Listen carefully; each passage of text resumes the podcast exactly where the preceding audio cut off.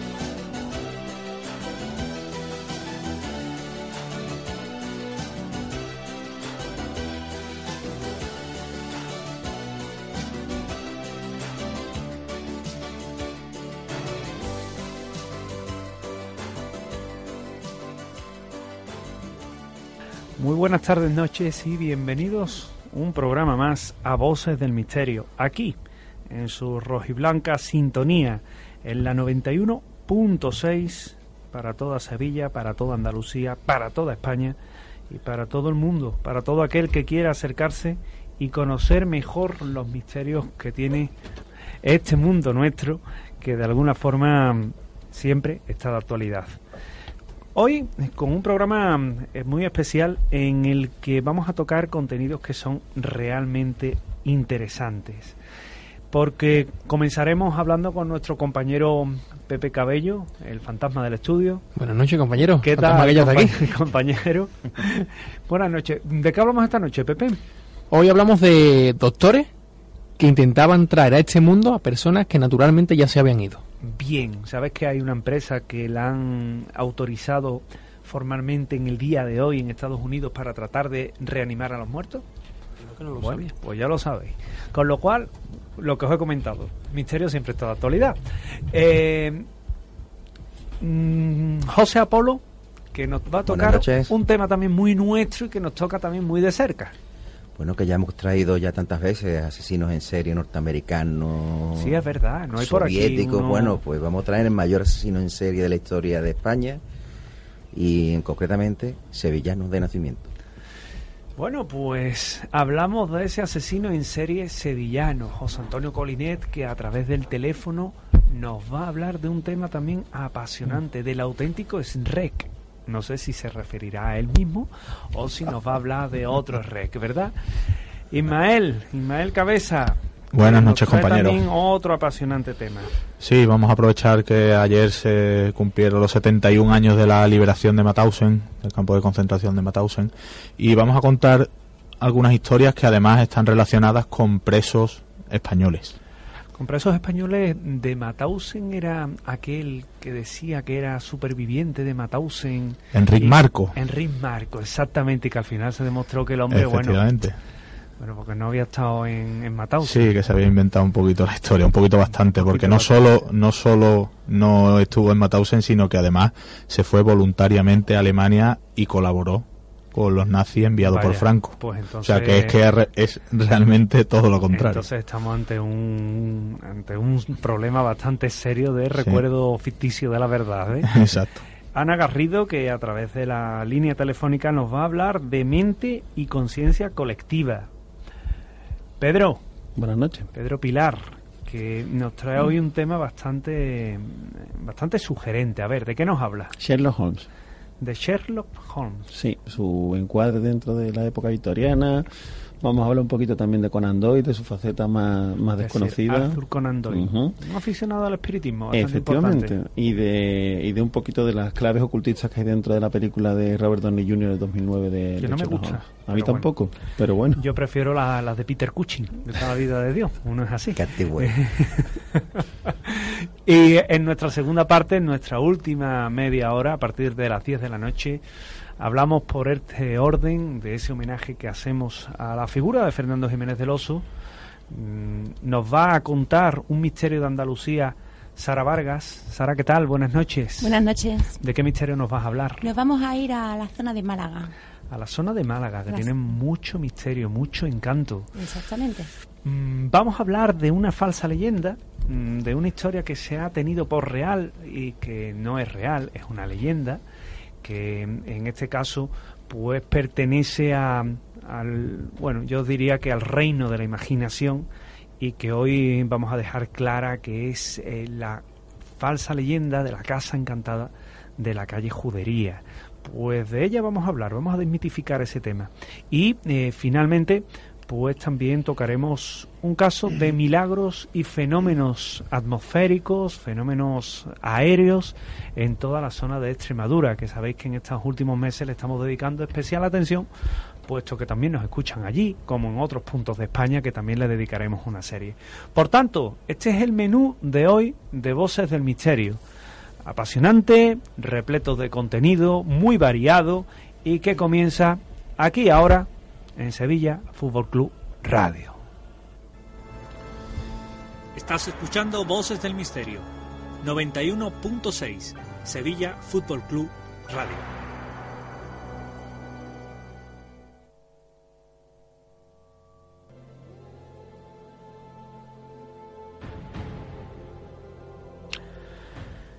Y cuando Pepe me dijo realmente de qué iba a hablar, a mí me, me sorprendió. Porque eso de reanimadores, reanimadores de aquellos que ya se han ido, pues evidentemente no deja de ser un tema inquietante, ¿verdad? Porque yo soy de los que creen que cuando abandonamos este mundo, Pepe, pues hay algo más. Porque sería muy triste pensar que dejamos esta asistencia y se ha acabado todo. Entramos en un sueño eterno, ¿verdad? Lo que me cuesta más trabajo de creer es la parte B de toda esta historia, ¿no?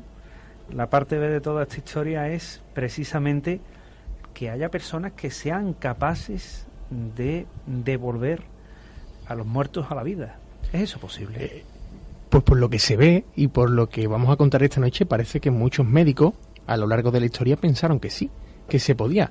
Eh, que usando, por ejemplo, fórmulas alternativas, fórmulas no muy conocidas, eh, con líquidos, con electricidad, con máquinas además muy raras, ellos eran capaces de hacer experimentos que nos recuerdan a películas como Frankenstein. Eh, estos doctores intentaban un poco devolverle la vida a la gente y a cuerpos de personas que para todos los demás pues estaban muertos. ¿Pero estaban muertos o catalépticos? sí, sí, muertos. Personas muertas, personas incluso Certificadamente muertas. con semanas muertas. Vaya, eso ya huele. Eh, además consiguieron resultados que fueron muy, muy impresionantes. Aunque no en un primer momento parezca extraño, eh, consiguieron resultados impresionantes. Vamos a ver. Ya tenemos la línea maestra del tema que vas a desarrollar, que a mí me parece fabuloso. Eh, ¿Quién destaca? ¿Cuál es la historia del, del doctor Ure? El doctor Ure fue uno de esos científicos que pensó que la electricidad era capaz de devolverle la vida a los muertos. Bueno, verá, hasta cierto punto... Es real y, se, y, y a día de hoy todavía lo utilizamos. Galva- Galvani eh, le pasó eso con, con la rana famosa del experimento. Correcto. Eh, también era utilizaba un método parecido, no del todo similar, pero digamos que esto era más bruto. Esto era más buscando eso mismo, resucitar a alguien que llevara a lo mejor hasta días muertos. Eh, él usó bastantes métodos, él buscó fórmulas con las que devolver un cuerpo a la vida y por culpa de esos experimentos además llegó a asustarse tanto que él y su equipo dejaron la experimentación por completo. Concretamente, uno de los experimentos que lo marcó, eh, además ocurrió cuando él estaba en pleno apogeo de, sus experimentaciones, le ocurrió en Edimburgo en el año 1818, cuando el doctor Ure le llega un ataúd de tercera, un ataúd de esos que no, que no tienen nombre, que eran normalmente los que él utilizaba. Le llega un hombre, eh, nadie había reclamado ese, ese cuerpo, ese ataúd, empieza aquel experimento, llega un carruaje de madera que lleva este cuerpo hasta una sala de azulejos, la típica sala de autopsia, y lo meten en esta sala. Allí lo colocan en una camilla, una camilla casi en posición vertical, donde amarran este cuerpo, la camilla era metálica, y lo primero que le hacen es eh, dos incisiones. Le hacen dos pequeños cortes con el único fin de sacarle toda la sangre. Y mira qué curioso, José Manuel, porque lo que querían con estos dos cortes era evitar que si su experimento salía bien en algún caso, le consiguieran devolver la vida a este cuerpo por más tiempo que lo que durara estrictamente aquel experimento. Además, estos doctores se dieron cuenta de que en un voltaje concreto, en aquella, en aquella experimentación, el cuerpo verdaderamente reaccionaba. Se escuchaban sonidos y ellos iban afinando tanto la potencia como los segundos que duraba esa descarga. ¿De cuándo hablamos? En 1818, eh, electricidad todavía en sus fases iniciales. No, no estaba experimentado al máximo y menos con este tipo de, de artilugios. Aquel cuerpo empezó a moverse. Pero José Manuel llega a moverse de tal manera Pero serían movimientos espasmódicos, ¿no? llegan los médicos a ver un movimiento, que claro es espasmo, no pensemos en un movimiento racional, pero aquel cuerpo llega a apoyar el codo en aquella camilla y con el puño señala al doctor Ure como si supiera que aquel era el médico que lo estaba devolviendo a la vida por algunos segundos. La verdad es que me imagino la cara de aquel equipo Y las carreras que pegaban. y alguno de ellos que no, no tuvo tiempo de llegar a donde tenía que llegar. Dejaron la experimentación por completo después de, de, de esta Pero prueba. realmente es que estamos ante algo fantástico. Estamos ante algo, ya te digo, hoy leía yo esa noticia, que se había autorizado una determinada empresa para tratar de revivir a personas que clínicamente están muertas. De hecho, está publicado. Ahora eh, me entretendré en, localizarla. Y, y bueno, esto sería poco menos que volver a eso. Oye, ¿por qué, eh, Pepe, eh, la varita mágica para devolver a la vida a la gente era la electricidad?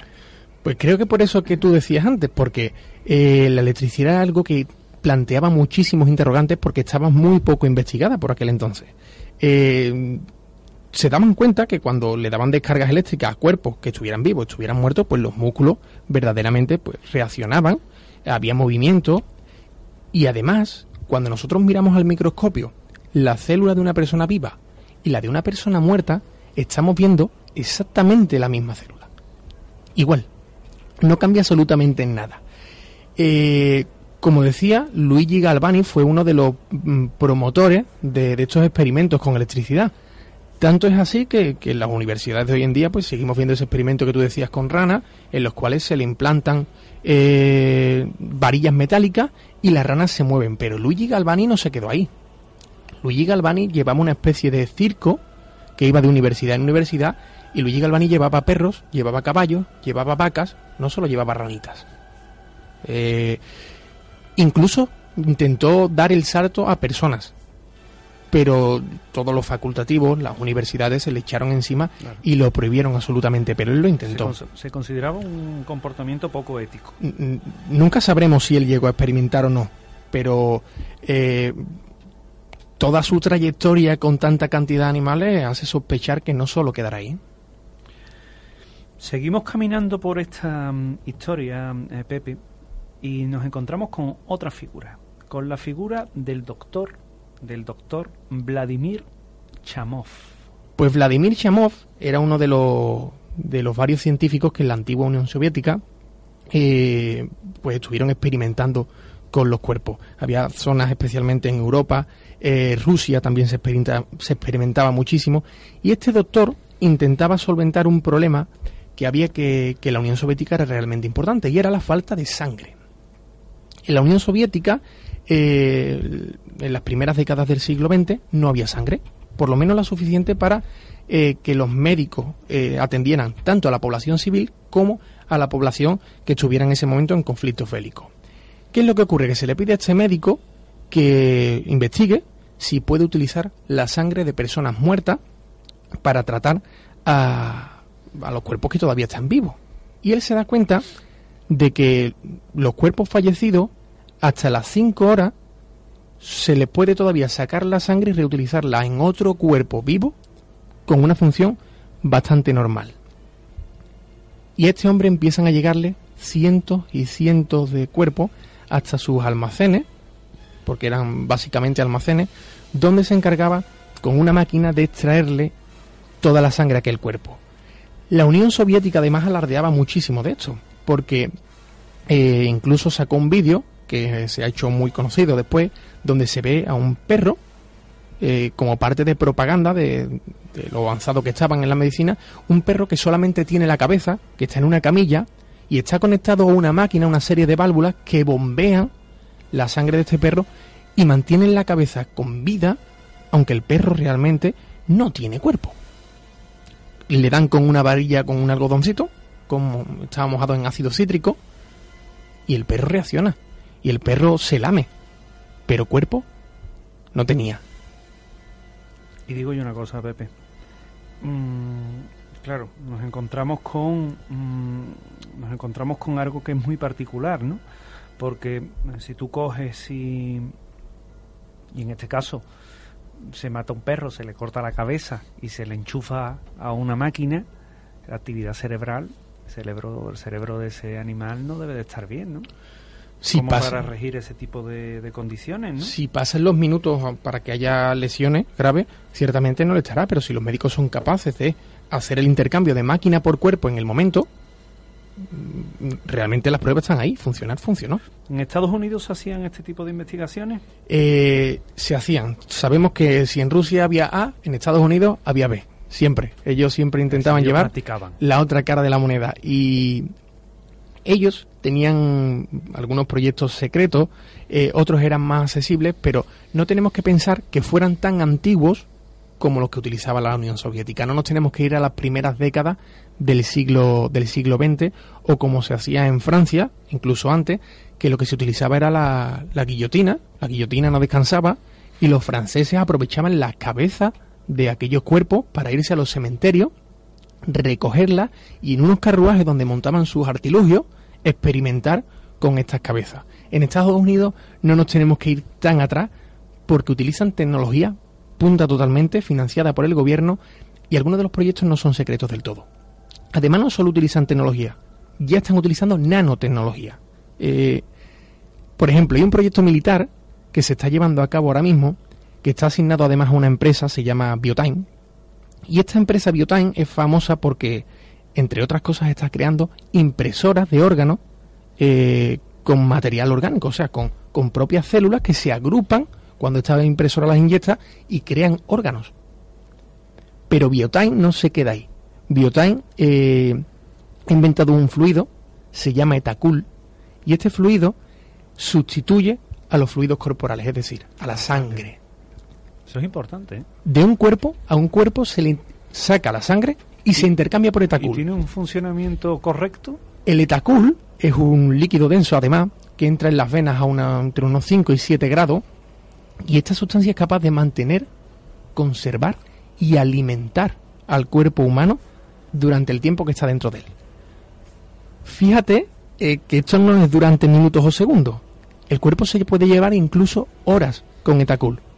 Después, quiero que además se me entienda bien, eh, hablamos de que si extraemos este líquido horas después, se vuelve a introducir la sangre, se calienta ese cuerpo, se le da su correspondiente descarga eléctrica y ese cuerpo puede volver a la vida. El cuerpo de una persona muerta, sin actividad cerebral, sin actividad cardíaca, sin respiratoria, una persona totalmente muerta.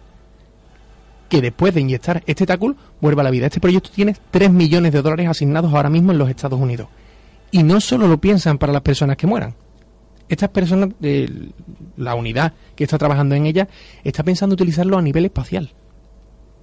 En viajes espaciales donde una máquina de etacul puede inyectar el etacul con los nutrientes de manera continua, llevando a una persona muerta hasta su lugar de destino en ese viaje en una posible nave espacial a un planeta lejano y cuando llega el momento se vuelve a intercambiar por sangre y esa persona volvería a la vida. Que Ridley Scott ha visto esto, ¿no? Cuando hizo Alien. Esto es tremendo, ¿eh? Esto es tremendo. Mira, Pepe, que buscando un poco la información que te decía, lo ha publicado la BBC. La empresa se llama Reanima. El proyecto es el, empresio, el, el proyecto de eh, la empresa esta estadounidense que te comentaba, que se llama BioQuark. Y, y bueno, le han dado la autorización en este caso para eh, tratar de revivir a muertos. Con lo cual, bueno, nos encontramos que un tema de actualidad magníficamente expuesto y que nos ha situado precisamente en- entre los límites yo te diría que de la ficción, de la realidad, nos has dejado en el término medio, has dejado varias puertas abiertas y alguna de ellas inquietante, ¿eh? La afición de hoy será la realidad del mañana, José Manuel. Sí, posiblemente, porque eso le pasaba a Julio Verne. Y fíjate dónde acabamos. Acabamos pisando la luna y acabamos, bueno, pues navegando por debajo de los ¿Y a océanos. cuánto está el litro de Tacul ese? Todavía no está a la venta, pero ya veremos en precio. Por lo barato Es no va a más ser caro que la sin plomo. ¿eh? y dicho esto, eh, pasamos a nuestro segundo tema, precisamente con Apolo, que nos va a llevar de excursión por Andalucía, por Sevilla, para conocer a un individuo que usted no querría tener enfrente. Estás escuchando Voces del Misterio, 91.6, Sevilla Fútbol Club Radio.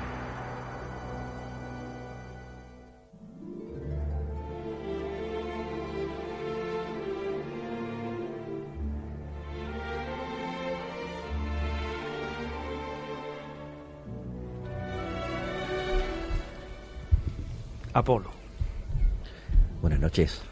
compañero, nos has traído mm, tragedias, matanzas de animales a humanos, que si los cocodrilos de allí de Filipinas, que si los tiburones que se comen a la gente del Indianápolis, mm, nos has traído asesinos de todo tipo, a cual más sanguinario, mm, y hoy nos vas a traer a uno de aquí, a uno sevillano, a uno que además nos pilla cerca y que muy bien podría ser hombre del saco. Pues sí, habíamos tocado asesinos norteamericanos, soviéticos y de muchas nacionalidades, pero no habíamos ido al producto patrio. Y además cuando tenemos al, al mejor, entre comillas, siendo un- un nacido en Sevilla, pues creo que merece la pena que... A ver, ¿de, qué- de quién hablamos hoy? Hablamos de Manuel Delgado Villegas, alias el, el arropiero. Manuel Delgado Villegas, alias el arropiero.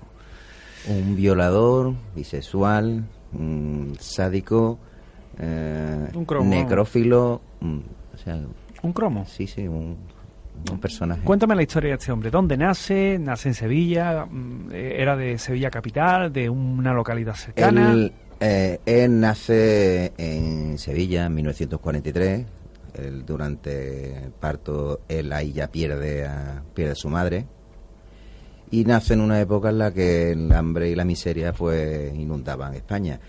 Su padre, un trabajador que se ganaba la vida fabricando y vendiendo golosinas caseras.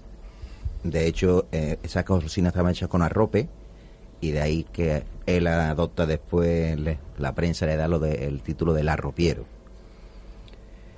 Pues bien, al fallecer su esposa, eh, el padre pues deja a la criaturita al lado de su abuela y se marcha a vivir al puerto Santa María y allí pues se vuelve a casar.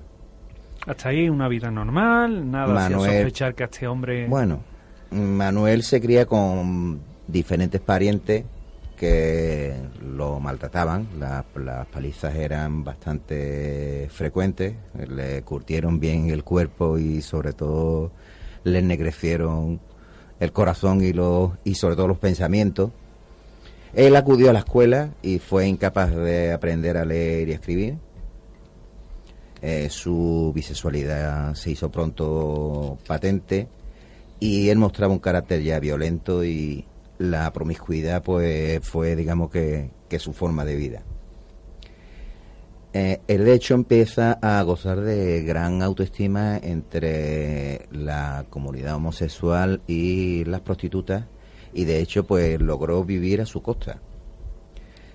El éxito que para ello era que él padecía de anaspermatismo, Eso que... Apolo, es decir, que él tenía ausencia de eyaculación, por lo cuanto era capaz de practicar repetidos coitos sin, sin tener... sin tener orgasmo y así por lo cual pues estaba todo el mundo bastante contento. pues a los 18 años ingresó a la Legión allí además de iniciarse ya en el consumo de la marihuana y pues comenzó, comenzó a padecer ya ataques epilépticos y le sirvieron para ser ya declarado no apto. No se sabe si esos esos ataques epilépticos incluso eran fingidos por él para Para librarse. para librarse. Pero él acude a la legión voluntariamente. Bueno, bueno, voluntariamente. A los 18 años, ahí, Bueno, en sí, esa época era obligatorio. Podemos entender exactamente. Eh, pues a partir de entonces, pues él ya se dedica a recorrer lo que es la costa mediterránea, ejerciendo la mendicidad y robando las casas de campo y, y prostituyéndose él mismo. Detenido en numerosas ocasiones, pero nunca llegó a entrar en prisión porque la- con las convulsiones neurológicas que le daban lo conducían a, a, sí, a establecimientos psiquiátricos y con lo cual, pues de allí rápidamente, rápidamente salía. Él empieza la carrera criminal ya a los 20 años. Hasta 1964 los delitos que había no habían pasado eso de, de proxenetismo, de paso clandestino de frontera. Y el día 2 de enero de 1964, paseando por la playa en- de Llorac, en, la, en Barcelona, allí fue, que, digamos, que, que se le cruzan los cables. Y ahí comete o empieza esa carrera extraña. Eh, él textualmente describe así su primer, su primer crimen. Vamos a ver cómo lo describe. Vi un hombre dormido apoyado en un muro. Me acerqué a él muy despacio y con una gruesa piedra que cogí cerca del muro le di en la cabeza. Cuando vi que estaba muerto le robé la cartera, el reloj que llevaba en la muñeca. Dice, no tenía casi nada y el reloj era malo. Pero Y todo esto sin inmutarse. Y, se queda tan, tan tranquilo como el que no ha hecho nada.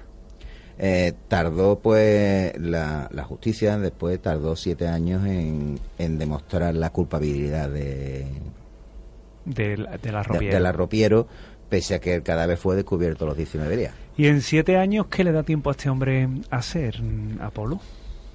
mucho mucho más de lo que realmente la mayoría de la gente se puede imaginar te voy a seguir con la siguiente y te dejo te dejo la, la cifra final para para concluir Eh, la siguiente víctima fue un cocinero que había acudido a la playa desde, desde Barcelona para recoger un par de saquitos de arena y este hombre pues se acostó a dormir una pequeña siesta de la cual pues ya No nunca se más despertó. se despertó.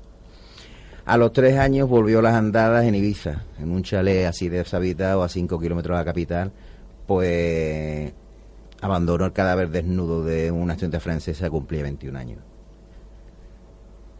Él había entrado en una casa, en una casa en la que había salido una persona y se encontró allí a la chica que estaba bajo los efectos del LSD y aparte de la violación y demás, pues la estranguló. El hombre era una joya, ¿eh? Ya lleva varios. una joya. mm, eh, la- de hecho, la siguiente víctima, un millonario, eh, un barcelonés que le contrataba a- regularmente su servicio por unas 300 pesetas de, De la por- época. de la época por sesión. Pues eh, el arropiero un día le dijo que necesitaba mil pesetas por una necesidad urgente y este hombre pues le dijo que sí, que, que se le iba a dar una vez que terminaran los servicios. Cuando terminó el servicio pues le dio las 300 pesetas de, La derrigó. de rigor, pues arrancó la pata de un sillón y con la pata del sillón pues empezó a golpear repetidamente en la cabeza hasta, Hasta terminó matarlo. terminó con él. Una nueva víctima- víctima del arropiero. Fíjate que el arropiero siempre sonaba como, como que nos pillaba un poco más de lejos, ¿no? Como que siempre Pepe es como que no era de por aquí, que era como el hombre del saco, que era de Almería y como si tampoco fuera de aquí, como que era un asustado profesional. Sin embargo, Sin embargo, mira lo cerquita que lo teníamos. lo teníamos aquí a la vera. ¿Qué más hace el arropiero, Apolo? Pues mira, no había terminado en 1969 cuando ahí comete su acto criminal, digamos, más más execrable. vamos. A ver, ¿qué es lo digamos que que, hace? se pasó. Pues asaltó a una señora de 68 años, propinándole un fuerte golpe. Después la arrojó desde una altura de 10 metros y, después la arrastró el cuerpo hasta el interior de un túnel donde allí sació su- sus instintos Necro- sexuales. Necrofilio, vamos. No, no, en ese momento no fue necrofilia porque la mujer tenía vida y él mismo la mató lentamente mientras la estrangulaba. Pero la tiró de, un, de una altura considerable. Pero mm, la mujer todavía tenía vida ahí. Vaya, hombre. La cosa es que el acto de, necrofilia sí lo realizó, volviendo a repetir, durante las tres noches siguientes. Tres noches. Eh, y no le habían dado el medicamento este, que, comentaba Pepe. La tenía, Sin la en la nevera, ¿dónde la tenía? Porque vamos. Escondida en un túnel. Qué barbaridad. Seguimos por ese camino de víctimas que va dejando nuestro amigo Arropiero. En 1970 ya se traslada al puerto Santa María. Con su padre allí pro- pronto hizo amistad con, con un homosexual que mantuvo relaciones con él, pues, pues en este también apareció flotando en la ribera de, de un río. Y ya empezó a mantener una relación con una chica con una discapacidad mental, con, con retraso, pero la chica tenía, digamos, cierta tendencia a, a filtrear con los Sí. hombres, ¿no? Él llegó a presentársela a su padre como su novia y No me lo explique, ya sé cómo acabó. Imagínate. Bueno, pues la asesinó y cuando terminó escondió el cuerpo de unos matorrales y regresó al pueblo. Él, ¿Lo te- escondió con algún propósito el cuerpo? Pues con el propósito de volver a como era como era su ¿no? novia, pues volvía a repetir. Claro. De hecho, él textualmente dijo, volví a estar, volví a estar con ella el lunes, el martes y el miércoles. Y hubiera vuelto hoy si no hubieran detenido. Dice, estaba tan guapa, la quería tanto, no era mi novia. Entonces no podía hacer el amor con ella lo mismo que antes. Esto me recuerda a, a Norman Bates. Eh, espera, es terrible, ¿no? Es muy fuerte. De hecho, mira, te voy a decir ya la cifra. Eh, llegó a los 48 asesinatos. 48 asesinatos, Dios de mi vida. A él se le se le juzga, bueno, no se le llega a juzgar, a él se le relaciona directamente con con nueve y él después confiesa el resto. Ya una vez que ha cogido carrerilla, total. Eh, el, el juicio no se pudo dar porque es que era un enfermo mental, pues ya faltaron testigos y demás, y fue directamente a una institución mental. Allí se le examinó y, y se determinaron que era Que un psicópata como mal, claro. la copa de un pino. Y, y permaneció allí recluido. Él permaneció recurrido hasta los últimos meses de, de su vida. A él, lo que sí es verdad, eso sí quiero que no se pase, es que a él le determinan que tenía el poseedor, era poseedor del cromosoma XII, el que Lombroso de- decía que era el de la criminalidad. Sí. Es una trisomía que se da en los cromosomas y, y lo tenía. Eh, este señor lo que pasa que cuando llega a la última época ya hay una reforma, la reforma psiquiátrica en la que empiezan a cerrarse lo que eran las instituciones mentales y eso, y él sale a, a la calle, pero ya estaba muy deteriorado, tenía una, una enfermedad respiratoria y, y a los pocos meses, pues en, en 1998 ya falleció. Bueno, pues afortunadamente falleció. Digo Una- afortunadamente porque este tipo de individuo, tenerlo en la calle es un peligro. Una curiosidad, dentro del hospital en que estuvo recluido, siguió con su afición de matar gente. No, de hecho en el hospital psiquiátrico en el que él estaba mm, se portaba muy bien con el resto de pacientes. Es más, cuando alguno se metía con él o algo de eso, pues en vez de, iba y se quejaba a, a sus cuidadores que, de- oye, mira que se están metiendo conmigo. Conductas extrañas para gente extraña. Después de 48 muertes, que haga eso. Bueno, pero Es que no, que no hay 50. que descartar que ese comportamiento fuese Parte de. parte de su plan para salir a la calle. Afortunadamente le duró poco el plan. Es tremendo, es tremendo. Eh, Apolo, mm, individuos como este, me imagino yo que eh, la psicología los tendrá tipificados y los tendrá cuantificados ya en cuanto a enfermedades mentales y en cuanto a que será detectable. Psicópat- psicópatas hay por todos sitios, en las altas, en, lo- en el mundo de, la- de los negocios y empresarial, los altos ejecutivos los hay a montones, que den el paso ya a matar ya, ya viene con una serie de condicionantes ya de la infancia y una serie de circunstancias, pero afortunadamente hoy en día la cosa es que la ciencia forense y la policía pues capaz de, es capaz de detectar un criminal de ponerlo a tener antes que hace unos años. Yo, mira, Apolo, por circunstancias laborales, bueno, pues a diario tengo que ver eh, y redactar un montón de noticias, ¿no? Y te quedas sorprendido cómo mm, hoy día pues siguen pasando cosas de estas, ¿no? Quizás no, no las tenemos tan cerca, pero como te vayas a países como India, Pakistán, lees auténticas barbaridades. O sea, gente que... Hoy ha habido un- una noticia, eh, creo que ha sido en Pakistán, donde a una chica la queman, la queman viva por ayudar al novio a fugarse, por ser cómplice. La queman y a, él lo- no le hacen nada.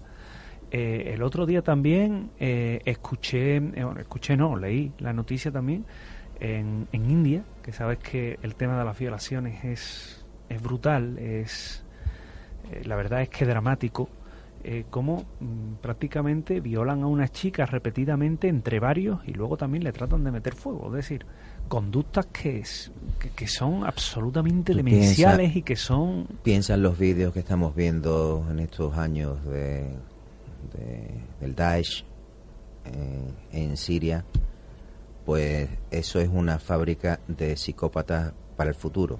O sea, los niños que están viendo que están viendo esa brutalidad, esa barbarie, se están criando en eso. Es una auténtica fábrica de Y psicópatas. no nos tenemos que ir solamente a, a lo más radical.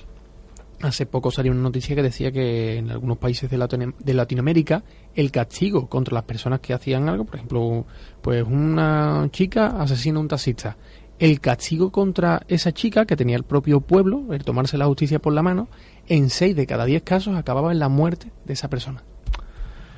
Actualidad, misterio, crónica negra. Bueno, hoy vamos a poner un, vamos a hacer un separador y vamos a, mm, a vuelta de pausa, a contactar con nuestro compañero José Antonio Colinet, que nos va a hablar del el auténtico SREC.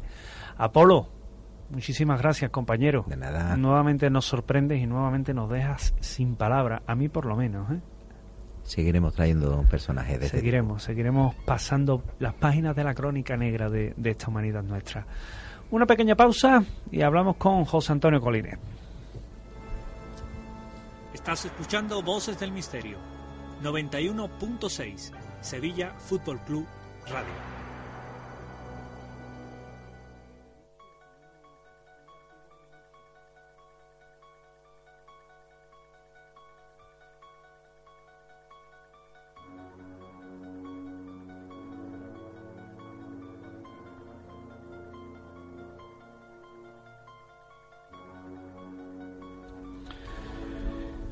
Y del personaje que nos ha traído José Apolo, ese arropiero, hoy vamos a hablar con nuestro compañero José Antonio Colinet de un personaje que también inquieta, un personaje que mm, yo siempre lo digo, ¿verdad? Que cuando mm, se habla con, con Coli, pone, digamos, el paréntesis, pone el punto de inflexión en este programa para hablarnos hoy de Maurice Tillet, el verdadero Shrek. No lo quiero ni escuchar. Coli, ¿qué tal? Buenas noches. Buenas noches, ¿me permite decir una cosa que llevo desde ayer queriendo decir? Sí, dilo, me lo imagino. ¡Ea, ea, ea! ¡Vamos, a Basilea! ¡Ea! Bueno, Nada, eh, nuestro amigo José Antonio se ha quedado a gusto. Evidentemente, quien escucha el programa y no sabe de qué va la historia, emitimos desde, eh, en este caso, eh, este programa Voces del Misterio es uno de los programas de parrilla de Sevilla Fútbol Club Radio y evidentemente hay que darle la enhorabuena Lo siento, tenía que decirlo. a este equipo. No, no, no, no lo sientas, por Dios, en nuestra casa. Eh, y en este caso hay que darle enhorabuena al Sevilla por alcanzar esa tercera final consecutiva que le va a llevar a Basilea a jugar contra el Liverpool y esperemos que se traiga esa quinta copa de la Europa League, la antigua UEFA, y que Sevilla nuevamente vuelva a estar orgullosa y un poquito más grande si cabe. José Antonio, Maurice Tillet. sí, pues después de vacilar de Basilea, ya me voy a centrar y me voy a ir a, a un personaje. Después de haber escuchado a nuestro gran maestro e investigador de la crónica negra, Polo, que ha dejado ir la cosa muy, muy, muy sobre todo para los niños, pobrecitos, lo que tienen que ver, voy a irme a un personaje que los niños sí deben de ver. Y que es lo que deben de ver los niños, es lo que deben disfrutar de verdad en este mundo los niños. Los niños deberían de estar viendo películas maravillosas de Disney o de DreamWorks, como es el, el caso de Shrek. Ese ogro verde mágico, ese burro hablador, ese gato con botas, esos A, personajes... a mí me gustaba el gato con botas, Colin. Me encanta Bandera, Y además el doblaje de Bandera, Banderas. de lo mejor que ha hecho Banderas como actor en su vida. palabra esa, esa carita que pone el gato de miso que no ha matado a, no ha roto una vajilla y ha roto Sí, sí. eh, la vajilla entera es decir eh, a mí me hace mucha gracia la verdad Pues mira, se lo digo a todos los oyentes de cualquier plataforma, que por favor, ahora mismo, para que lo vayan entendiendo, cojan este nombre, Maurice Tillet. Se escribe Maurice T I Tillet. L L E T Exacto, y miren ellos en su Google o donde quieran, para que tengan la foto, hay fotos, de, de este maravilloso personaje, ¿Quién era, Maurice quién, Tillet. quién era Maurice Tillet? ¿Cuál es su Ah. biografía, Colin? Mira, Maurice Tillet es un chico guapísimo, nace guapísimo en Rusia, querubín, le llamaban Ángel por, porque tenía carita de querubín, rubito, maravilloso, es el hijo de, de un constructor de ferrocarriles de Rusia que se enamora de una administra- administrativa francesa que estaba destinada en Rusia precisamente para el tema de, del ferrocarril Rusia, Francia, etcétera, ¿no? se enamora, eh, se casan y tienen este a este niño maravilloso, rubito, genial, que le llamaban de verdad de pequeño ángel por su carita de ángel, de, de querubín. ¿Y cómo cambió A los tanto, 14 Colin? años muere su padre y encima llega la revolución rusa. Entonces se vuelve a Francia, tierra natal de, de la madre, y ahí es donde hace su vida. El pobre le empiezan a pasar cosas malas en la vida, aparte de esa revolución rusa, del fallecimiento lógicamente de su padre, le entra una enfermedad que se llama acromegalia, o algo así, no lo he dicho yo mal. Es una deformidad de, de las articulaciones. Normalmente lo que hace es acelerar la, la célula del crecimiento, y pero en, en el caso de él no es en el cuerpo, si- él siempre fue un hombre que máxima altura que tuvo un metro setenta, sino que se le deforma, se le va deformando la cara. Pierde el pelo, se queda totalmente calvo y encima pierde la cara, se le deforman las orejas, la nariz, y ahí es la cara del ogro Shrek que ustedes veis ahora, es idéntico al Shrek que vemos en los dibujitos animados. Coli, perdona, Sí. José. Eh, a- un, un famoso que tenía acromegalia, era, Sí. ¿os acordáis del jugador de baloncesto Tachenko? Sí. Por ejemplo, por ejemplo, Sí. Tachenko, es verdad. Hay Era. dos o tres jugadores de baloncesto que la tienen y ellos George sí. A- además le unió la altura, Bueno. pero en este caso a él no. Dueña, ¿no? Dueñas podía incluso también Mm. encajarse en ese perfil. Eh, tenía esa enfermedad, Colin, eh, me imagino que no vale, sería, el, no el sería hombre, fácil, ¿no? de verdad, él quería estudiar para abogado, era un tío súper culto desde pequeño. Quería estudiar, pero claro, el tema de su deformidad hace que, bueno, que no, que no lo admitan en la sociedad de la manera que deberían. Estamos hablando de principios de 1900, ¿eh? 1910, 1920, es la época de su juventud y adolescencia. empieza a trabajar en, en cosas más, más físicas y en este trabajo conoce a un amigo que se llama Carl y que le dice yo, tú serías perfecto para vivir de la lucha libre en Estados Unidos por tu aspecto físico, de los pocos amigos que, que se atrevían a hablar con él porque no le tenían miedo a, su aspecto físico, ¿no? Total, que hace caso de Carl, que era un hombre que había hecho lucha libre anteriormente, que conocía el mundillo, va a Estados Unidos y tenía totalmente certeza lo que decía el amigo Carl, se convierte en uno de los, de la WWF esta, uno de los grandes héroes, uno de los tíos más conocidos y seguidos en la década de los 40 en Estados Unidos y que llega incluso a ganar el campeonato del mundo de la. WWF, ¿no? Del wrestling, este de la lucha libre, del famoso Por Paul. Hogan. Pues él, él fue como el Paul Hogan de la década de los 40-50, ¿no? El, el ogro, que le llamaban el ogro al principio. Pero Maurice Tillet, eh, pese a todo, pese a vivir de, de su físico, de la fuerza física, incluso los niños se acercaban mucho a él. O sea que ahí volvemos a, em- a emparejarlo con el Shrek que conocemos en el día de hoy, porque los niños adoraban, eran de los pocos que adoraban a, a este hombre. La, la sociedad adulta se alejaba de él, le tenía miedo, ¿no? Él, pese a todo, su sueño era ser actor. Llega a montar obras de teatro, se convierte en uno de los poetas más maravillosos de los Estados Unidos en esa época, muy seguido, muy, muy leído, pero sin conocer físicamente quién era el poeta. Muere sabiendo 14 idiomas. Estamos hablando de uno de los tíos más cultos, inteligente, elegante, y el que lo trató, dice que educado y dulce y tierno que, que se conoció. Sin embargo, su vida fue la lucha libre. Como te digo, campeón del mundo de lucha libre siempre a su lado su amigo, el el que le recomendó que se dedicara a esto para vivir y que, bueno, por lo menos le, le dio una forma de vida y le dio una forma de ser querido por los niños y por el mundo en general, por los aficionados en, en general. Tal es ese amor, pero no, no digo amor con, con doble intención, ese amor fraternal, que Carl muere. A las 12 horas muere de un cáncer el hombre, ¿no? A las 12 horas muere Maurice Turiet, con 50 años de edad. A las 12 horas de morir su amigo. Aparte de la enfermedad, del tema de que él arrastraba, pues supongo que la depresión, la pérdida de su amigo le, le ayudó un poco. Y en 12 horas mueren los dos amigos y están enterrados juntos. Aunque Dringwall lo niega, aunque Dringwall lo niega, es evidente, solo mirando la fotografía, que el personaje de Shrek está basada en la maravillosa historia de este hombre que, por suerte, que al que llamaban el ogro, precisamente, pero que el tiempo y la gente que fue conociendo su calidez humana lo terminaron llamando el ángel francés. Una bestia maravillosa, pero que era un ángel como trataba a los niños, como trataba con dulzura y ternura a todo el mundo. De verdad, hay personajes mágicos, maravillosos, que luego los ves en dibujitos animados y dices, ah, qué, qué dibujo más gracioso. Pues no, era un señor. E incluso la historia de Shrek tiene a su mejor amigo, que es el burrito parlanchín, que podría ser perfectamente Carl, su entrenador que estuvo siempre con él. Hay princesas que nunca, que nunca estuvieron a su lado, pero con las que él soñaba. Y lo que sí consiguió Maurice Toulet con el tiempo, con los años, y que lógicamente él no pudo ver porque ya falleció, es que al final sí triunfó en el cine. Por lo menos una imagen, su imagen, sí triunfó en el cine y es querido por todos los niños y por los papás de los niños, por ese personaje maravilloso de Shrek. Puedes ver su busto, porque él también era un tipo inteligente, como te digo, y se dejó hacer bustos para la Universidad de Harvard, para que estudiaran su enfermedad. Hay tres o cuatro bustos de, de su cuerpo, de su enfermedad, para que todo el mundo lo estudiara por ahí repartido. O sea que no es de estos que se escondían para que nadie lo viera, él se entregaba a la ciencia para dejarse hacer por los estudiantes de medicina y para que fueran estudiando y, y disfrutando. Entonces hay dos o tres países donde puedes encontrar como una joya la escultura o el busto de este maravilloso ogro Personaje. bueno que existió realmente que se llamaba Maurice. Fíjate, Coli, que a mí Maurice me recordaba un poquito a ti.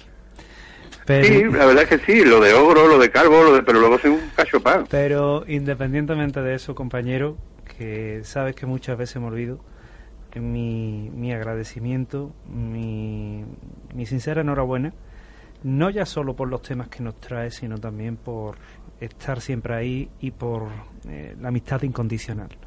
Así Somos, que, como, somos como el burrito y como el asno y el, y el ogro. tú así que José, José Antonio, muchísimas gracias. Gracias a todo el equipo de Voces del Misterio, maravillosos, Gracias, todos compañero. siempre. Un abrazo. Un abrazo.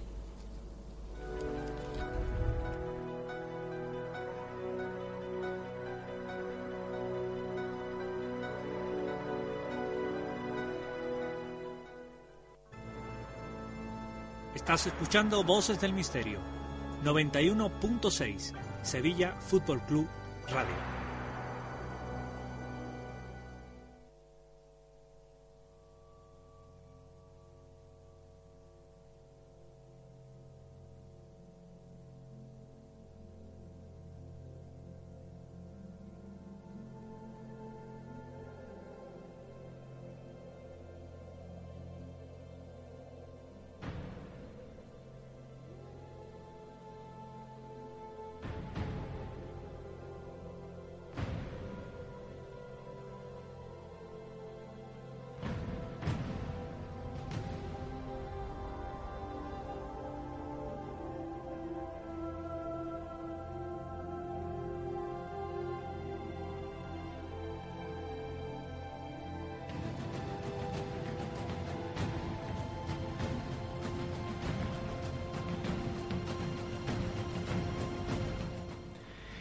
Y ya se encuentra con nosotros nuestra compañera Ana Garrido, que viene a traernos una, una historia de esta que nos trae cada semana, que tanto nos gusta y que ya la tenemos al otro lado del hilo telefónico. Ana, muy buenas noches. Buenas noches, Pepe. ¿Cómo estás, compañera? ¿Cómo estáis? Pues encantado de recibirte como siempre. Eh, por lo que sabemos que nos Sí. traes esta historia, por lo que nos ha contado José Manuel al comienzo, eh, a menudo ocurren cosas a nuestro alrededor que nos hacen plantearnos si estaremos interconectados los unos con los otros. Eh, de un modo que va mucho más allá de lo visible. Eh, precisamente vamos a hablar con ella eh, con Ana Garrido de esto. Bueno, yo os cuento, Pepe. Fíjate, mira, el mundo en que vivimos ya sabemos que es una inmensa red, mm, cualquiera lo sabe, pero fíjate que no es precisamente de Internet ni de cobertura móvil de lo que vamos a hablar, y habrá quien se sorprenda. Se trata de otro tipo de conexión, que se va a escapar a nuestros sentidos, porque se establece en nuestro subconsciente. Como iremos viendo, eso sí, pues sus efectos parece ser que van algo más allá. Se trata de lo que se conoce como mente o conciencia colectiva, Pepe. pues no nos dejes no nos dejes con la duda. ¿En qué, en qué consiste? Bueno, pues a ver, para Carl Jung eh, es nada más y nada menos que la base de la psicología profunda. ¿De acuerdo? Se trata de que más allá de lo que es eh, el consciente, la parte consciente y la parte del inconsciente individual, ¿no? que sabemos que tenemos, todos estaríamos compartiendo una misma mente, una mente global, como llamada inconsciente colectivo. Y está compartida por todos los individuos. El idioma a través del cual nos haría llegar este psiquismo sus mensajes a la conciencia, es decir, lo elevaría a lo consciente, serían los símbolos. Tú sabes que a mí me encanta la simbología. Y esos símbolos están sustentados por formas que son autónomas y que son universales de representación. Jung los denominó arquetipos. Y según él, no cambian ni con la época ni con la cultura. Y de hecho, si nos fijamos un poco, los sistemas simbólicos son heredados y compartidos por distintas filosofías, distintas creencias y en cualquier momento del tiempo. A diferencia de la conciencia indi- individual, para Jung el inconsciente colectivo sería inmortal y atesoraría toda la experiencia viviente. Se le ha llamado registro acásico, anima mundi, éter reflectante, pero al fin y al cabo mm, se trata de una especie de memoria planetaria o cósmica que registraría la experiencia del colectivo viviente de un modo acumulativo.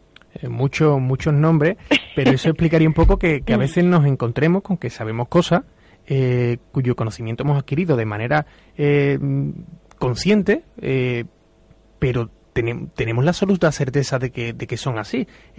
Pero, ¿solo es memoria? Pues a ver, los teóricos afirman que no. Es verdad que hay muchas veces que nos damos cuenta de que tenemos una certeza total absoluta sobre algo que de manera empírica desconocemos, ¿no? Y eso es precisamente la raíz de todo este tema. Como te digo, eh, pues bueno, dicha entidad colectiva nos da a menudo respuestas eh, y nos hace llegar mensajes inesperados e incluso de alerta en situaciones que se escapan a nuestro control.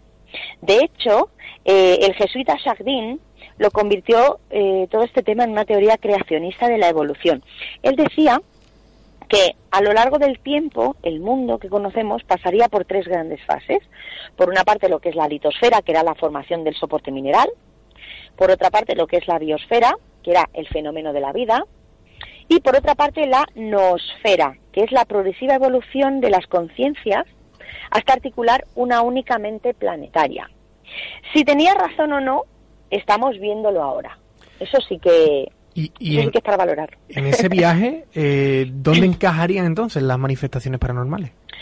Pues la cuestión es que podríamos decir que si tuviera razón, eh, si esto fuera así, la telepatía y otras eh, facultades paranormales serían manifestaciones incipientes de la progresiva formación de esa supermente. La clarividencia sería parte justamente de lo mismo y la adivinación pasaría a ser una inferencia totalmente lógica, ¿vale? De ese conocimiento, aunque no por ello sea consciente, ¿vale? O sea, está derivada pues de ese supraconocimiento, ¿no? Es como yo sé esto, pues la consecuencia lógica es esto otro. Pero en este caso, eh, absolutamente todo es mental. Eh, ¿No es esto ya ir demasiado allá? Pues a ver, eh, Peter Westbrook de la Universidad de Leiden en Holanda piensa que nuestro planeta podría estar dotado incluso de conciencia.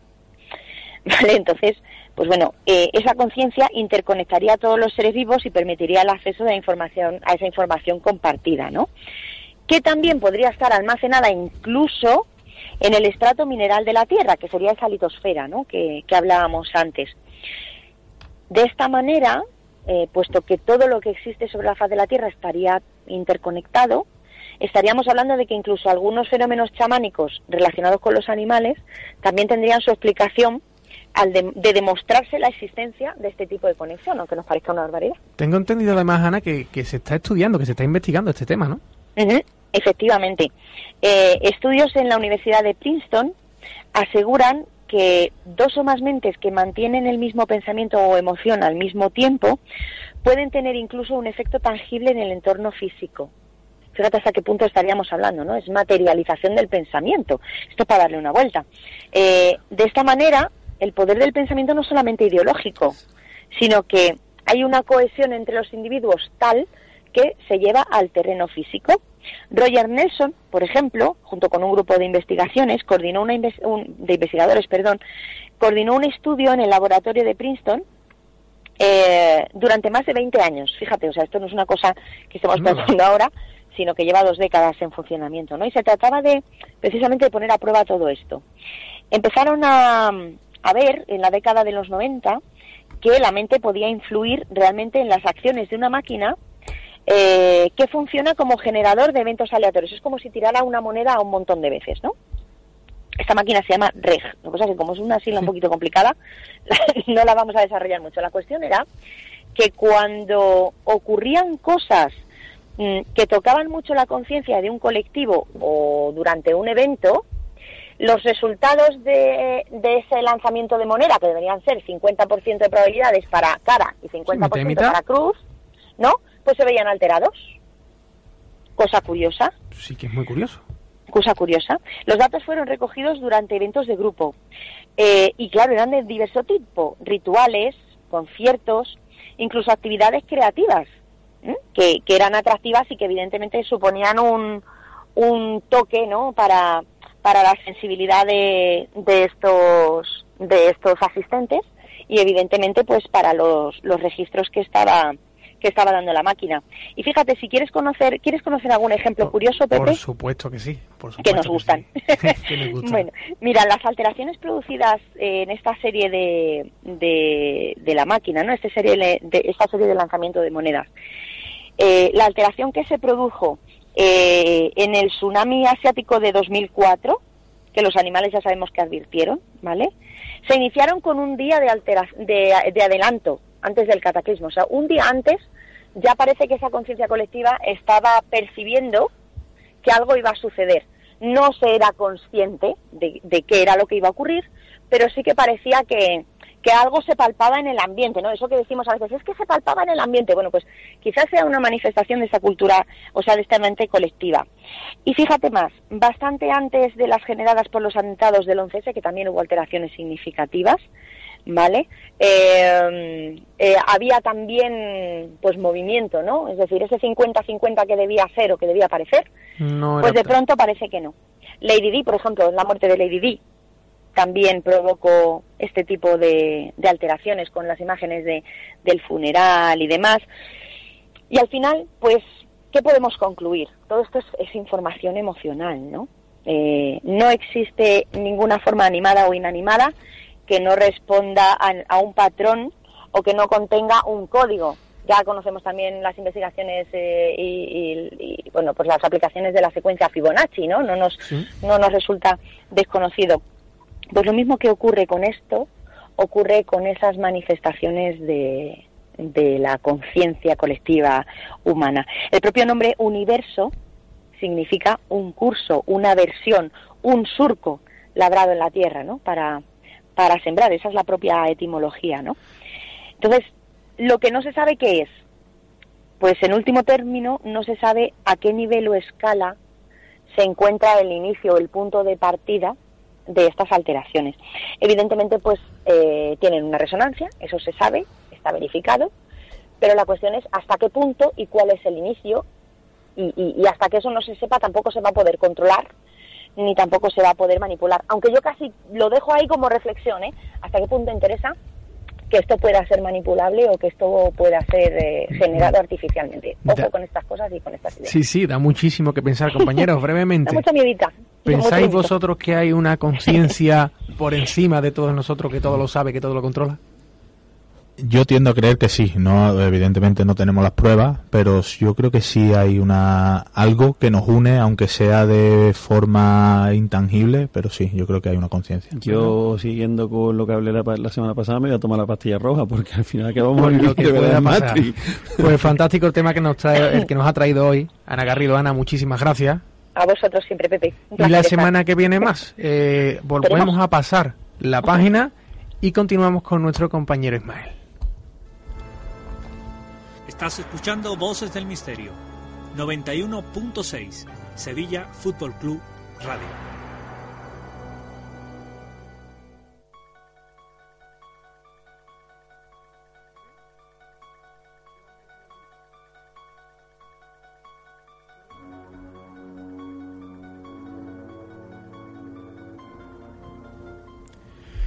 Pues como bien decíamos, pasamos la página y continuamos con nuestro compañero Ismael, que nos trae un tema también no menos apasionante.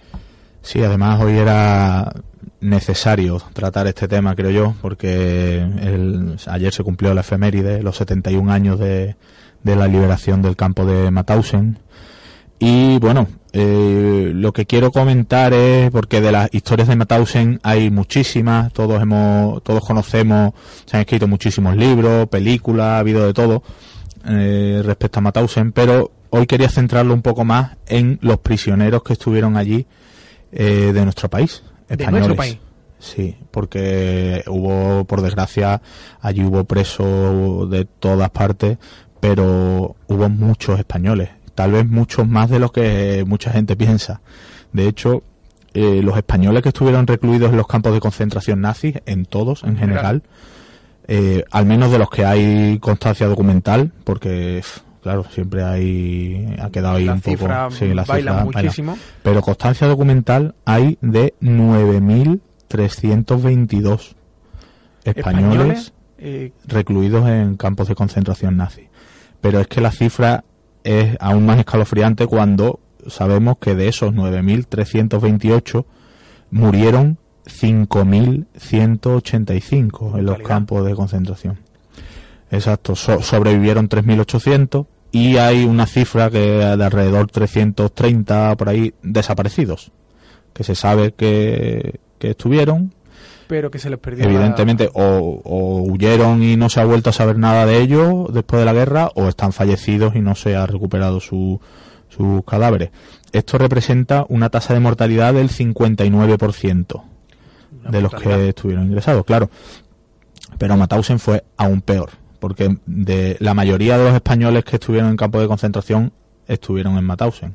De los 9.328 que te comenté antes, en Mauthausen estuvieron o en Mauthausen o en los campos satélites que Cercanos había de- cercanos, como el de Gusen, por ejemplo.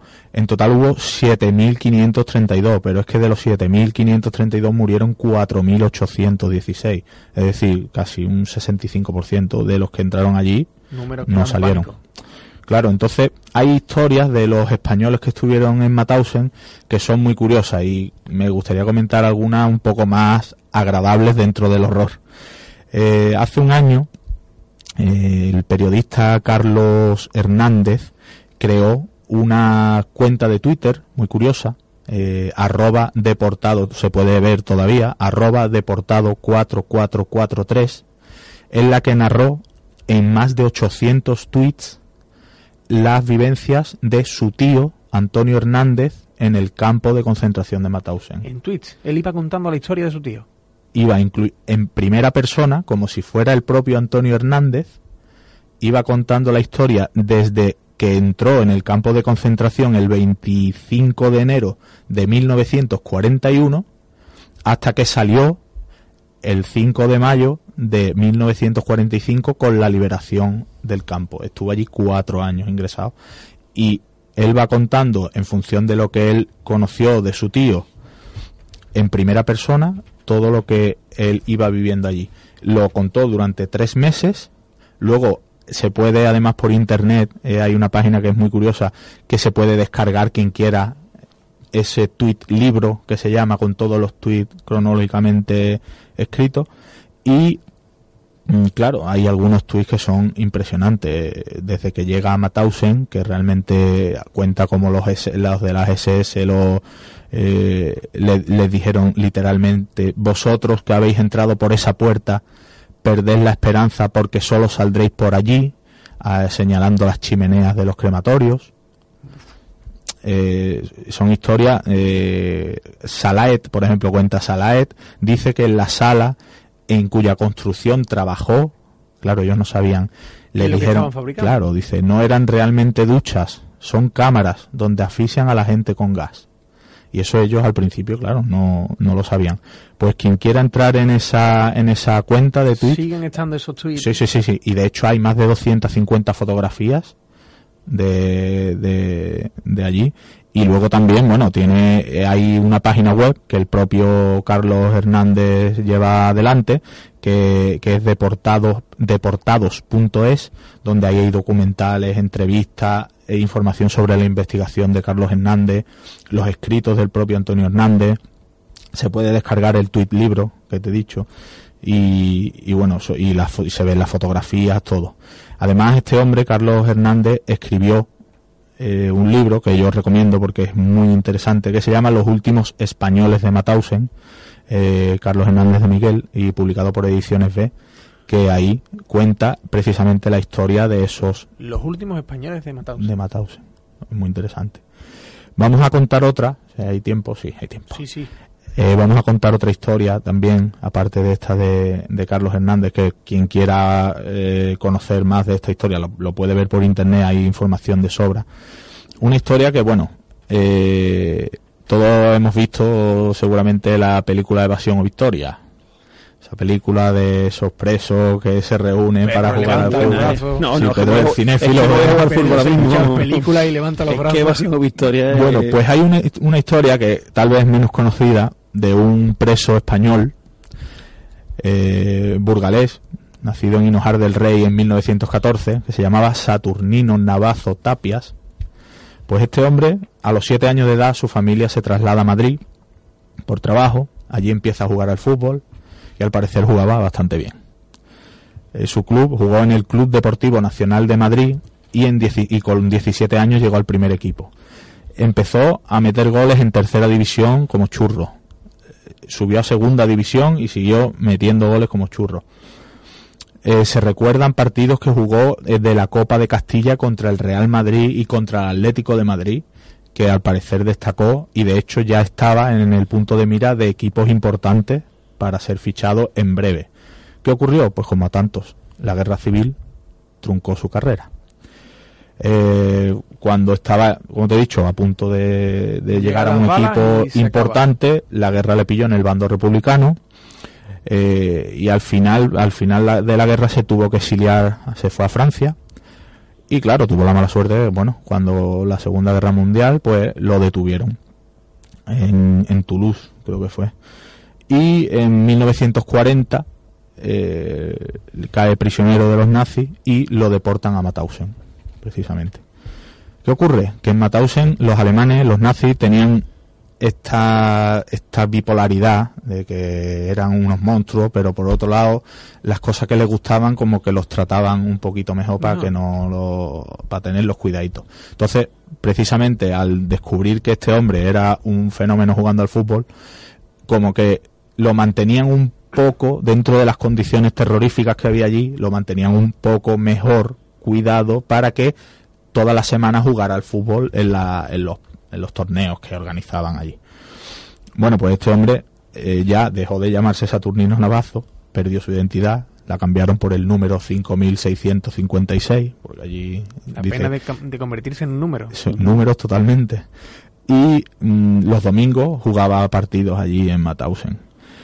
Ocurrió mm, la historia curiosa de este hombre, aparte de que se benefició, entre comillas, de, de su buen hacer con el fútbol para ser un poco, para que el, exacto, de- para que dentro de, de lo que estaba viviendo por lo menos no fuera tan terrible como la situación a lo mejor de otros.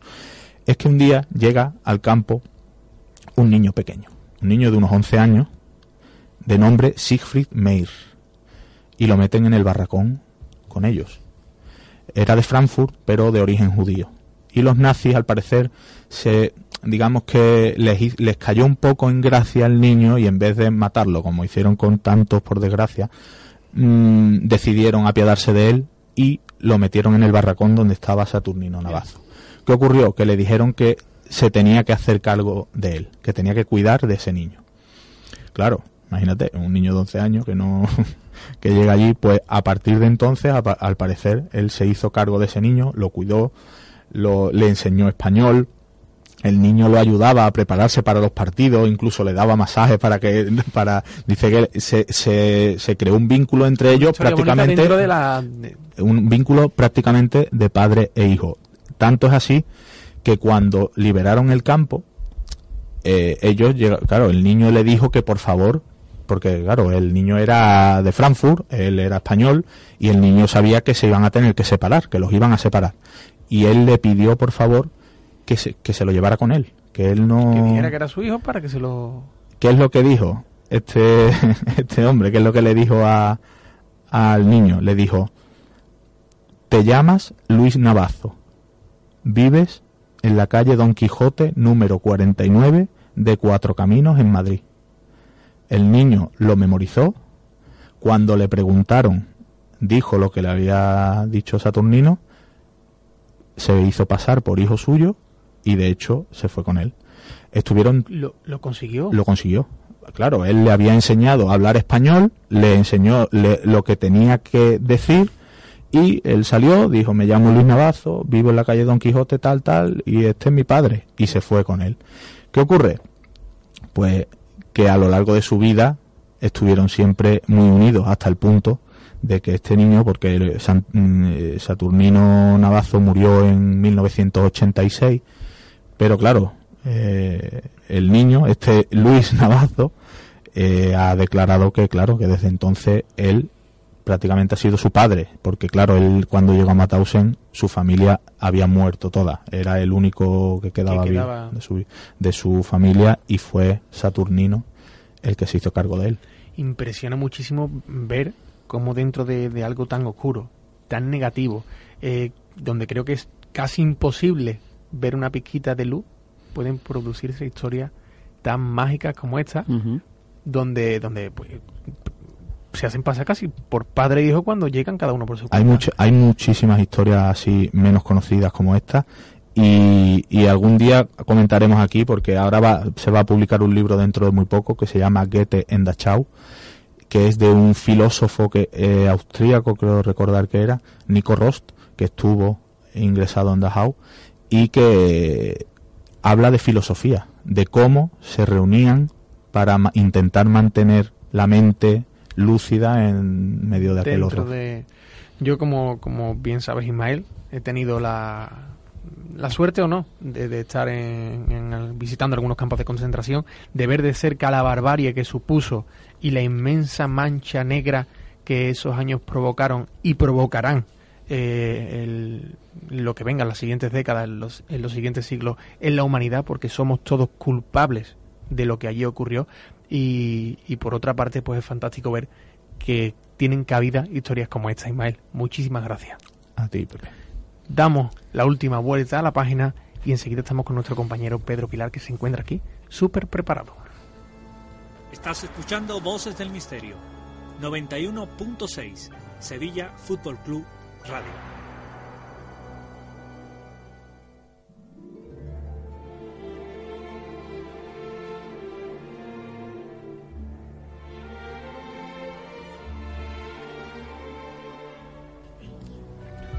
Y Pedro, mm, le hemos dicho, Pedro, háblanos de mm, fútbol. Pedro, háblanos de... Pero el R que R, que le gustan las películas, por Cine, favor, dejar de cine, hablar cine. Pues de mira una cosa, de hecho, no quería decirte antes nada, pero que sepas que Evasión y Victoria está basada en hecho real. Sí, Uh, sí, sí, ese sí, sí, partido. cierto, cierto. Es curioso, pero curioso. es verdad que hasta en la guerra se dieron, como decía Pepe, cosas. Y veíamos esa peli- esa- esas historias de, de Navidad, ¿no? Donde los bandos También, bromeaban También, entre ellos casi como si se volvieran... Es cierto. Pero es que es increíble eso, en, de- en medio de la barbarie, como el ser humano se... Y, y- y que eso se hiciera mm, hace 50, 60, 70 años y que estemos viendo ahora bombardeos de hospitales diariamente. Sí, no, Bueno, no El problema es la tecnología. El problema es que ahora con una cosita muy chiquitita podemos montar a 500, 600 mil personas en un momento. Antes No era un poco distinto. Esa mente que nos hablaba Ana, esa conciencia gigante está un poco rota. Se le ha ido un poco en la olla, sí. Adelante, Pedro, cuéntanos. Pues mira, os voy a hablar de simbología oculta en la película de Sherlock Holmes del, del año 2009. ¿vale? La verdad es que la semana pasada, pues Teresa me trajo a mi- la memoria una película que me gusta muchísimo, como es El secreto de la pirámide. Y es curioso porque tanto El secreto de la pirámide como el Sherlock Holmes de 2009 no están basados en ninguna de las novelas de, ¿Que no? de Arthur Conan Doyle. Son temática libre. Bueno, de hecho, eh, El secreto de la pirámide se basa en un, en un hipotético encuentro que tuvieron eh, Sherlock Holmes y Watson estudiando cuando chicos y sería cómo se conocieron. Y, y como te digo, el Sherlock Holmes de 2009 no tiene tampoco ni- base en ninguna de las novelas de, de él, pero sin embargo sí que curiosamente junto con el secreto de la pirámide se parecen bastante al, a la vida o es un homenaje bastante fidedigno del- de, la vida que llevó Arthur Conan Doyle, o Sir Arthur Conan Doyle, porque de hecho pertenecía a una sociedad secreta, era, era masón, y una de sus principales aficiones era el espiritismo. De hecho, mm, tuvo, eh, eh, incluso tuvo una, una editorial dedicada precisamente a esto, y su mujer era una afamada medium de la época. La gente Porque pensaba ya que- tenía Sí, de cultivo. Efectivamente, de hecho la gente pensaba que era porque murió uno de sus hijos en la Primera Guerra Mundial, pero no tiene nada que ver con esto porque cuando murió su hijo llevaba ya 12 años casado con su segunda mujer, que era la que la medium que te, que te comento. Entonces, sí que es verdad que refleja muy bien la, la doble moral que había en la, en la sociedad victoriana de la época, porque tenemos aquí a- al compañero experto en novelas que uno de los paradigmas de la novela de la, de la época victoriana es el Dr. Jekyll y Mr. Hyde un médico que es un afamado médico y un reputado miembro de la sociedad y que sin embargo gracias a la, a, la técnica que es lo que hubo entonces la revolución industrial se convierte en un ser sin escrúpulos y que da rienda suelta a todos sus instintos que es el Mr. Hyde entonces como te digo refleja muy bien eso en las sociedades secretas que pululaban por la época sociedades secretas y sectas porque tenemos que entenderlo como miembros de una de un de un organismo Casi que se dan la mano. eh, Claro, la efectivamente. Por ejemplo, el Redford Club, al que pertenecía Phileas Fogg, otro, otro, otro personaje literario, realmente era una secta. Tenían sus propios rituales de iniciación, no podía entrar salvo determinada gente y eran totalmente exclusivos. De hecho, en la calle en esta Redford Club, en la época esta había siete, siete sociedades secretas, entre comillas, similares de los que cada uno tenía sus propios gustos. Qué bonito es a veces cambiarle el nombre de secta a sociedad secreta según Claro. el dinero que haya dentro de ella, ¿verdad? Sí, es que lo que pasa es que luego ya el- se le ha quedado un rastro peyorativo a la secta por el tema de la- del fanatismo religioso, pero realmente secta eso es una agrupación de personas con unos distintos, o sea, perdón, con unos similares intereses culturales, políticos, religiosos o bueno, ocultistas, como en este caso con Andol que era miembro de la masonería. Vamos a entrar en, en ver los símbolos que hay dentro de esta película. Y de hecho, la, la película comienza cuando a Sherlock Holmes le, lo contratan o le dicen que por favor que, que busque una persona que está, que está asesinando a, cinco mujeres, en este caso, cinco asesinatos rituales. Y la primera escena com- comienza con el ritual de la quinta víctima. Eh, está, la víctima está, mm, hay un encapuchado con un cuchillo a punto de acuchillar a una mujer que está dentro de un ara, perdón, de un, de una, de un altar, está echada y llega Sherlock Holmes y para, y para ese ritual. Sí. Evidentemente es un ritual de una secta secreta, como por ejemplo Rametet, de la que hablaba el otro día nuestra compañera Teresa, del secreto de la pirámide. Luego, en otro momento de la película, Holmes está tocando el violín en su laboratorio un poquito perjudicado porque estaba en ese momento un poco enganchadete. Sí, estaba pensando y cuando pensaba ya sabes lo que hacía Sherlock Holmes. Pues está tocando el violín y en su, en su laboratorio hay un tubo de cristal en el que están metidas varias moscas. Y él se da cuenta que cuando él empieza a tocar el violín una determinada, unos determinados acordes, las moscas empiezan a dar vuelos concéntricos todas sincronizadamente. Eso es el, el, el principio de el Ordo ab Chao, le- el orden del caos, que es uno de los principios más famosos de la masonería, incluso en la actualidad es el lema oficial del grado 33, que es el grado máximo de la masonería escocesa. Para algunos, eh, esta frase lo que esconde es la, la propensión de las élites, de las sociedades secretas elitistas, de originar crisis que generen miedo y confusión en la sociedad. Para ellos, gente. efectivamente, para ellos lo que poder hacer es introducir en la sociedad las ideas y las leyes que a ellos les son favorables. Las soluciones que, que uno necesita. Sí, por ejemplo, momento. reformas laborales que impulsa BBV. Vamos a dejarlo ahí. Entonces, realmente lo que crean es un nuevo orden mundial a su servicio y bajo su control. De hecho, eso está, por desgracia, muy de actualidad. Luego, otro de, las- de los momentos es cuando Sherlock y Watson visitan a Blackpool en su celda. eh, pueden verse en la pared, en la pared de la celda, él tiene hecho varios grabados y entre ellos destaca una cruz que en la cruceta tiene una rosa pintada. Este es el símbolo original de la de, la orden de los Rosacruz, que era una hermandad hermenéutica, eh, hermética perdón, que data de la Edad Media y que, según algunos investigadores, se encuadra dentro de la masonería en el- a principios del siglo XVIII. Que la masonería, Que como hemos dicho antes, efectivamente, la masonería era a la logia, o bueno, a, la secta que, pre- que pertenecía a Arthur Conan Doyle. Otro podemos ver en, en el laboratorio de Blackwood, cuando ellos van a investigar, eh, al igual que pasa en la celda, él tiene varios dibujos en, en la pared. Entonces, realmente es una mezcla de ciencia y de, de ocultismo. Así, por ejemplo, encontramos en las paredes de la, de- del laboratorio el triángulo que todo lo ve, o el ojo de la providencia, o el Sefirot, o el árbol de la vida cabalística.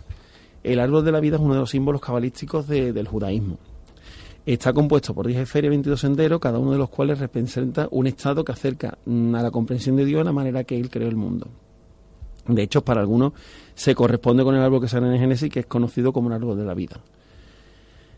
Otro, la clave para detener a Blackwood en su libro de hechizos, según Holmes, que en los que aparecen gráficos como el Bofamet y dibujos inspirados en los que aparece el- en el libro de la clave de la magia negra del ocultista francés Stanislas de la Guaita.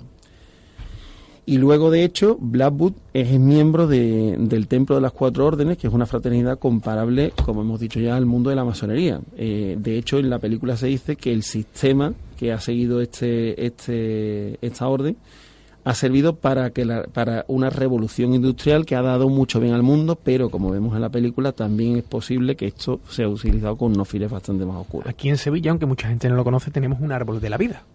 Un árbol de la vida que se encuentra dentro del pabellón de Hungría, que aún está eh, terrenos que ocupaba la Expo 92, Ujú. y es un árbol cortado eh, por un cristal cuyas raíces se ven en el suelo con esa señal de, de simbolismo.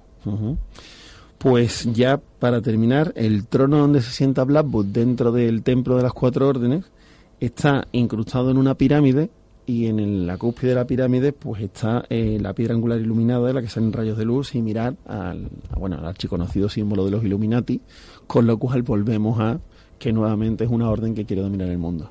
Todo lleno de símbolos, Ismael. Aquí ya, como todo lo relacionamos, estamos hablando cine, música, libro, tal.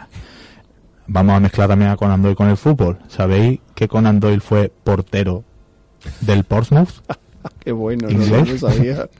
Relación con el fútbol siempre es Siempre en las historias de hoy. Conan Doyle fue portero del Portsmouth, Portsmouth FC, que fue el precursor de, del actual Portsmouth, y Oh. ju- jugó como portero. Pues muy bueno no sería. A ver, me- me- Y me lo hay uno que es mejor en una cosa, en otra, pero bueno, eh, ahí ha quedado en el tiempo. y se peleó con Houdini y esas cosas, ¿no? Sí, Eso sí, ya lo cierto, cierto. Pues compañero, creo que hemos hecho hoy un, un repaso completísimo por muchas facetas, además muy distintas de la historia, del misterio, del cine, de, de la propia leyenda negra de, de nuestra tierra. Y como siempre, la semana que viene volveremos cargados de más, de mucho más contenido, no sin dejarles antes con ese ratito final para que sigan disfrutando de un poco de más misterio. La semana que viene nos volvemos a encontrar aquí.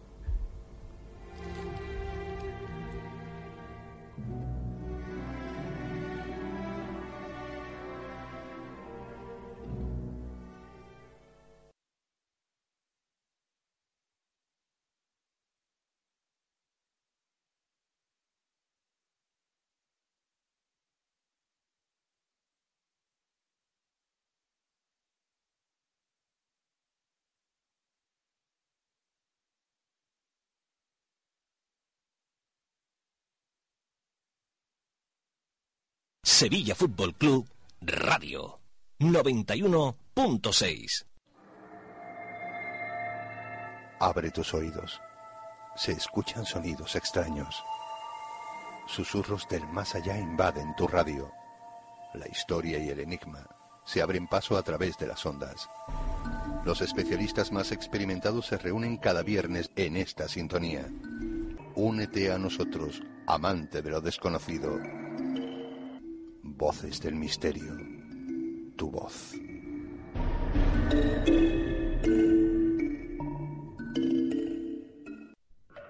Al Cristo de los faroles se le cayó la corona.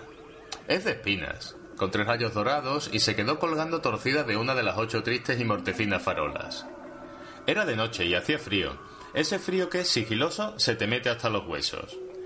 Estábamos los dos solos en la plazuela cordobesa, él en su cruz y yo contemplándole en silencio. Las manos cerradas, aferrándose a la cabeza de los clavos como si tuviera miedo a desprenderse, mientras la suya pende sobre el pecho abrumada por quién sabe qué peso. Los pies en absurda pirueta, cruzados al revés de como la tradición sostiene, y cada uno clavado por su cuenta. En la base del sencillo monumento, candelas puestas por manos piadosas, unas consumiéndose y otras recién encendidas. Parecían pequeños fuegos fatuos. Extraño Cristo este, que tanta devoción despierta. Yo les hablo a los Cristos, aunque el plural sugiera irreverencia. Siendo uno, son todos distintos, según el talante del artista. Y los hay siniestros que inspiran más miedo que respeto. Agonizantes, muertos, resignados, doloridos, inquisitivos, plácidos, perplejos. De todos ellos me abruma su extrema soledad. Y les pregunto siempre lo mismo. ¿De verdad esto era necesario? Como no sé si es Dios, le hablo al hombre, y con él me conduelo. Me gustaría alzarme hasta donde está y pasar con cuidado mi brazo por su hombro para hacerle compañía un rato, para que no se sienta tan solo, tan abandonado. No lo hago, pero quisiera hacerlo. Aquella noche le dije, déjalo ya, bájate de ahí y caminemos. Te presto mi abrigo, que no hace tiempo para andar en cueros, y vayámonos los dos a tomar algo caliente y charlar de lo que quieras. No bajó. Tal vez no quiso mi compañía o pensó que su papel era estar donde está y no callejeando por muchas ganas que tenga. Y allí le dejé, deseando que nadie se dé cuenta de lo de la corona desprendida y que siga gozando de al menos ese alivio. Fuera de la plazuela bullía el tráfico de coches y de gente. Todo estaba iluminado por las fiestas navideñas. Me desazonó la incongruencia. Celebrar alegremente el nacimiento de alguien que sabes condenado al sacrificio. No me pida el lector que lo entienda. No creo en eso de la redención. Si lo creyera, le exigiría a Dios que me borrase de la lista de los redimidos. No querría, no quiero beneficiarme a costa del terrible sufrimiento de nadie, y menos del de un amigo. Descubre cada fin de semana la Sevilla Paranormal, de la mano de Naturanda y el investigador José Manuel García Bautista. Hacemos un viaje al corazón de la Sevilla mágica y desconocida, algo más de dos horas de ruta en la que tendrás la oportunidad de conocer los casos paranormales de varios edificios de la ciudad, acompañados de psicofonías e imágenes. Una ruta no apta para cardíaco y que no te puedes perder si te gusta el mundo de los sucesos paranormales. Te aseguramos un clima de tensión e intriga que te atrapará. Naturanda, encuéntranos en www.naturanda.com.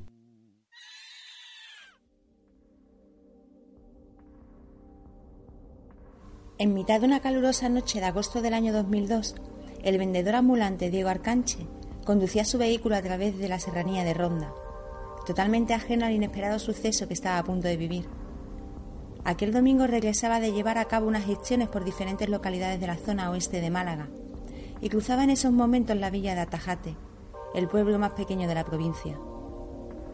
Fue consciente del salto de un enorme animal cuando ya lo tuvo encima del capó. Había aparecido de entre la espesura del lado izquierdo y sin darle tiempo a racionar, volvió a saltar perdiéndose por el lado del contrario. Diego frenó bruscamente. El mayor peligro había pasado, pero sus ojos, los suyos y los de la bestia se habían encontrado en un fugaz momento, y lo que les recordaba vagamente lo intranquilizó.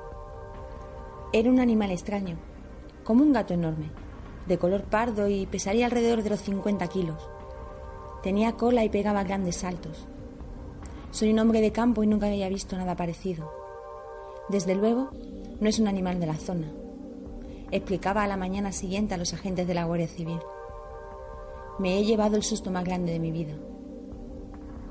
Aquella experiencia fue la punta de un iceberg de desconcierto y terror para los vecinos de los pueblos colindantes, Atajate, Benadalí y Jimera de Eslibar, que incluso antes de que el asunto saltara a la opinión pública, ya se habían quejado de extraños sucesos.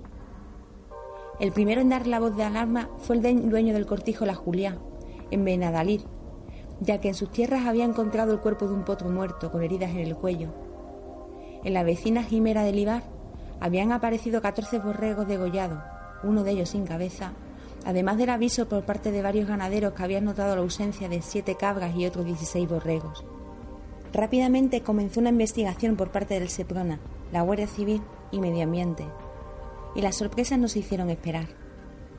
Las primeras huellas aparecieron en Menadalí, y para ser analizadas se contó con la colaboración de Sergio Fernández, veterinario técnico del SEWU. Las huellas pertenecen a un animal extraño. Por las dimensiones podemos sospechar que es un puma, decía este al respecto. Pero los pumas no son animales violentos y solo cazan para alimentarse. Aquí se presentaba la primera contradicción.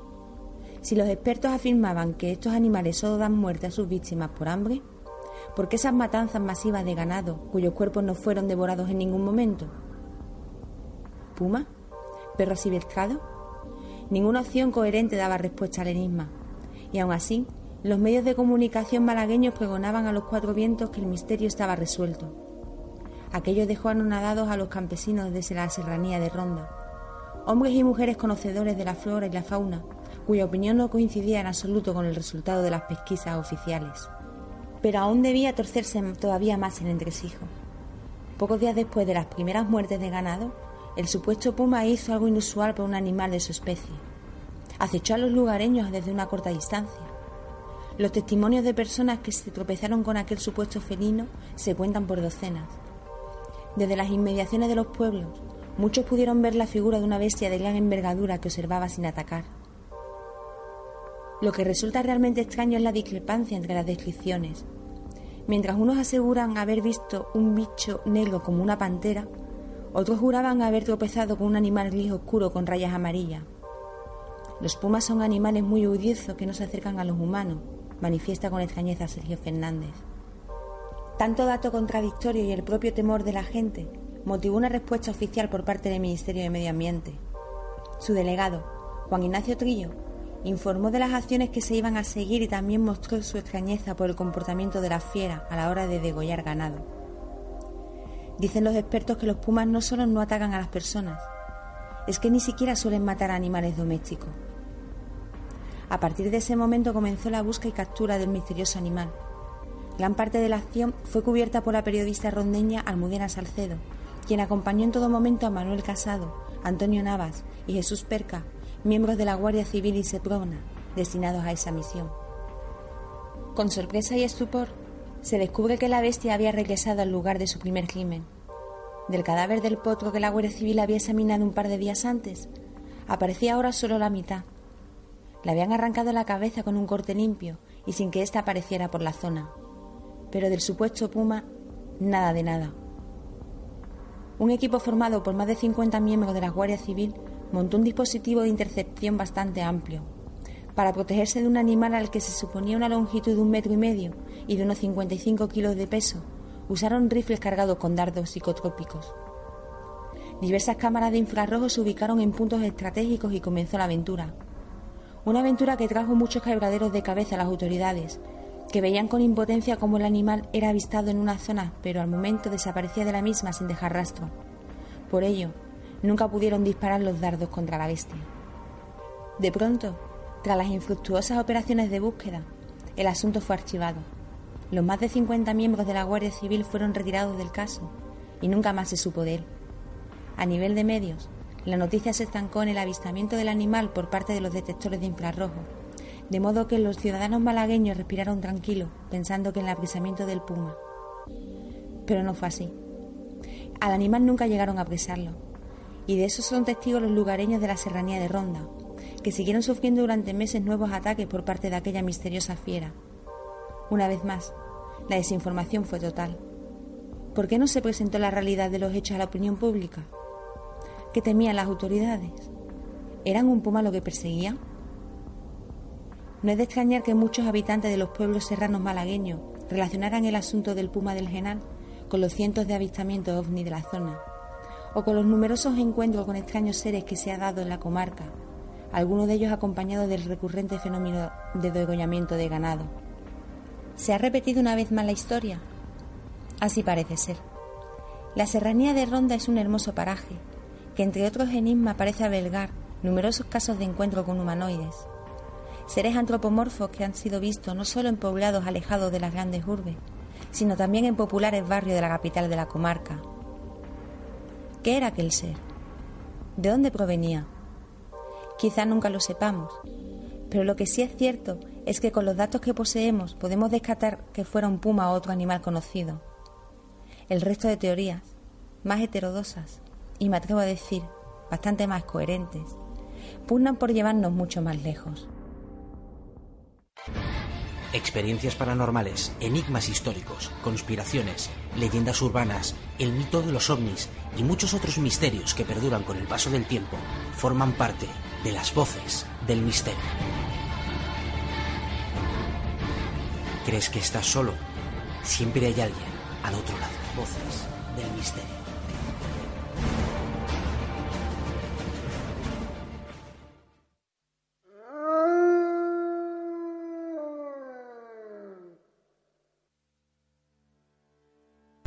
Y hoy vamos a hablar de un tema que también conviene desmitificar. Se trata de la falsa leyenda de la Casa Encantada de la Judería de Sevilla. Y es que conocí a Rafael Osorno en una circunstancia extraña. Quizá porque mediaba una falsa leyenda en torno a una vieja casa en el barrio de Santa Cruz, en la emblemática calle Judería, en el número 3. Una vieja casa donde él mismo había vivido. Aquella falsa leyenda, recalco la irrealidad de la misma, decía que allí vivió una familia cuya hija realizó una ouija con consecuencias funestas y de cómo propició una investigación de la sociedad Andrómeda. Era una historia que tenía todos los componentes ideales de un guion de una película de terror. Así me la relató con gran profusión de detalles el profesor Daniel Ortiz Mínguez, presidente de dicha sociedad. Y la leyenda comienza a cobrar fuerza recientemente y mayor sonoridad a raíz de ser publicada como consecuencia de las especulaciones sobre las razones por las que Patrimonio no lograba venderla en subasta. Su antaño mal estado hacía que también hubieran comentarios de fantasmas en aquel mismo sitio. El problema venía que al querer investigar esta historia había pocos datos y los pocos datos eh, no se podían arrancar a la institución pública como lo es patrimonio. Así que muchos dieron, entre ellos yo mismo, esa leyenda por real, o al menos con visos de realidad. Pero no toda leyenda tiene por qué ser cierta, o tener el germen de la verdad. Y fue el propio Rafael Osorno, cuya familia y él mismo vivió allí, quien me narró cómo todo eso no había sucedido en su casa. Su casa era un hogar normal, alejado de fantasmas e historias del más allá, cuyo mayor problema era que el paso del tiempo había comenzado a hacer estragos en la vivienda y que obligó a desalojarla, a abandonarla en el año 2005. Se realojó a la madre de Rafael en la calle cercana a Miguel de Mañara, donde vivió hasta el momento de su muerte, quizás recordando los buenos momentos vividos en la judería, nuestro protagonista en estos días ha recibido llamadas en los que le comentaban Rafael, yo no sabía que vivías en una casa encantada y nuestro amigo pues explicaba irónicamente que él tampoco lo sabía, dada la irrealidad de la leyenda. Hoy reviso los archivos y comprendo que la fuente de aquella información, el fallecido profesor Daniel Ortiz, debía estar confundido de ubicación o haber anotado mal la misma y su caso ser en otro lugar del entorno, que alguno de ellos también publicó en la prensa sevillana de la época. Es el fin de una historia, una historia del más allá, que al menos en calle Judería jamás sucedió. Es el fin de una leyenda de corto recorrido, allá donde la realidad fue diferente a las historias del otro lado. He quedado con Rafael, cuando venga a Sevilla, para tomarnos algo juntos y hablar de situaciones inverosímiles en la vida real sin que medie ningún fantasma equivocado de calle. Son los sutiles hilos del destino que en muchas ocasiones tejen y hacen auténticas amistades. Es el caso de la falsa leyenda del barrio de Santa Cruz, de la calle Judería.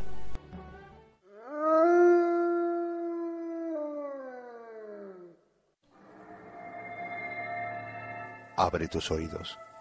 Se escuchan sonidos extraños. Susurros del más allá invaden tu radio. La historia y el enigma se abren paso a través de las ondas. Los especialistas más experimentados se reúnen cada viernes en esta sintonía. Únete a nosotros, amante de lo desconocido. Voces del misterio. Tu voz.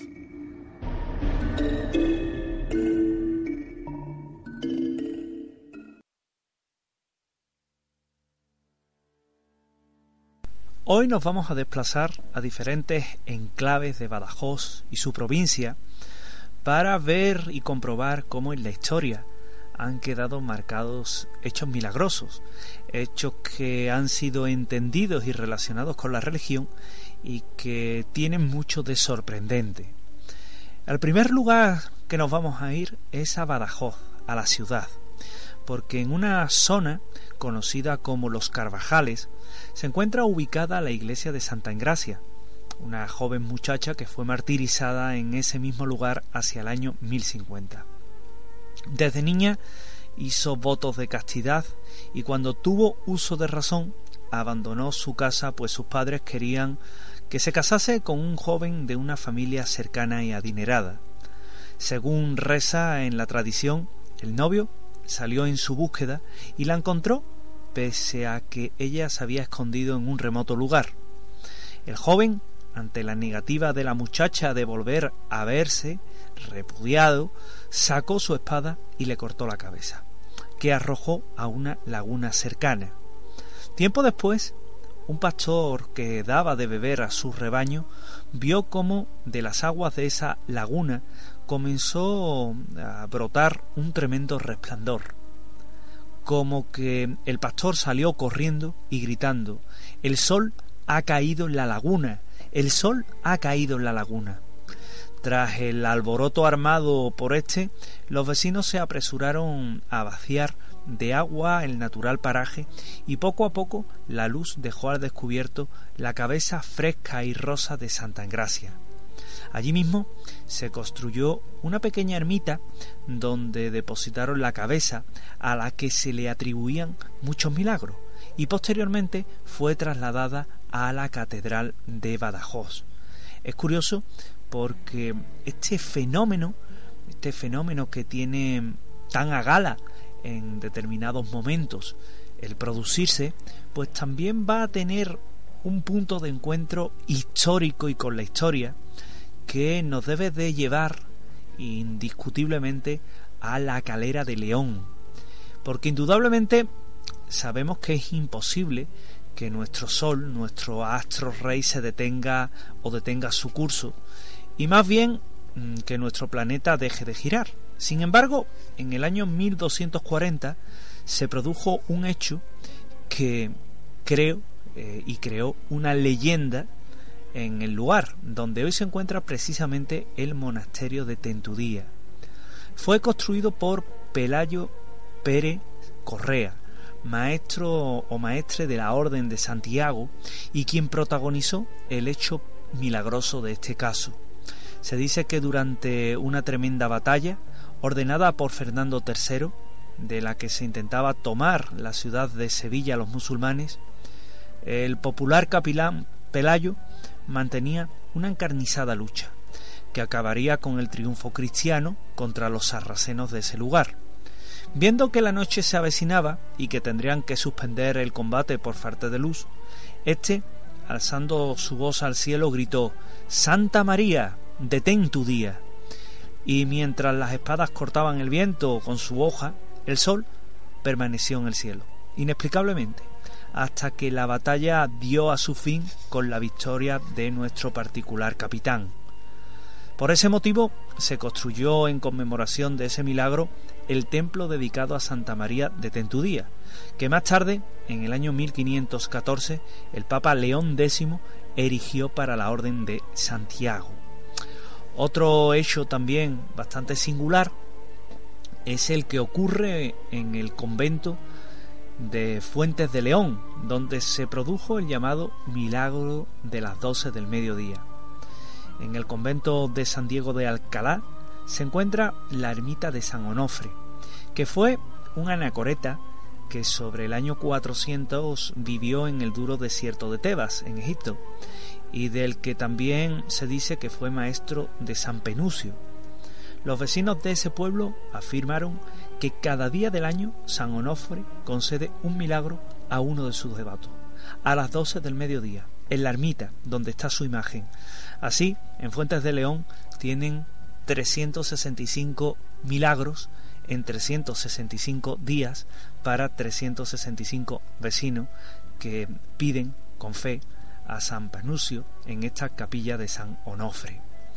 Igualmente, en la Codosera se produce otro milagro, 27 de mayo de 1945, cuando Marcelina Barroso, de tan solo 10 años de edad, junto a su prima, Agustina González, iban caminando por el caserío El Marco.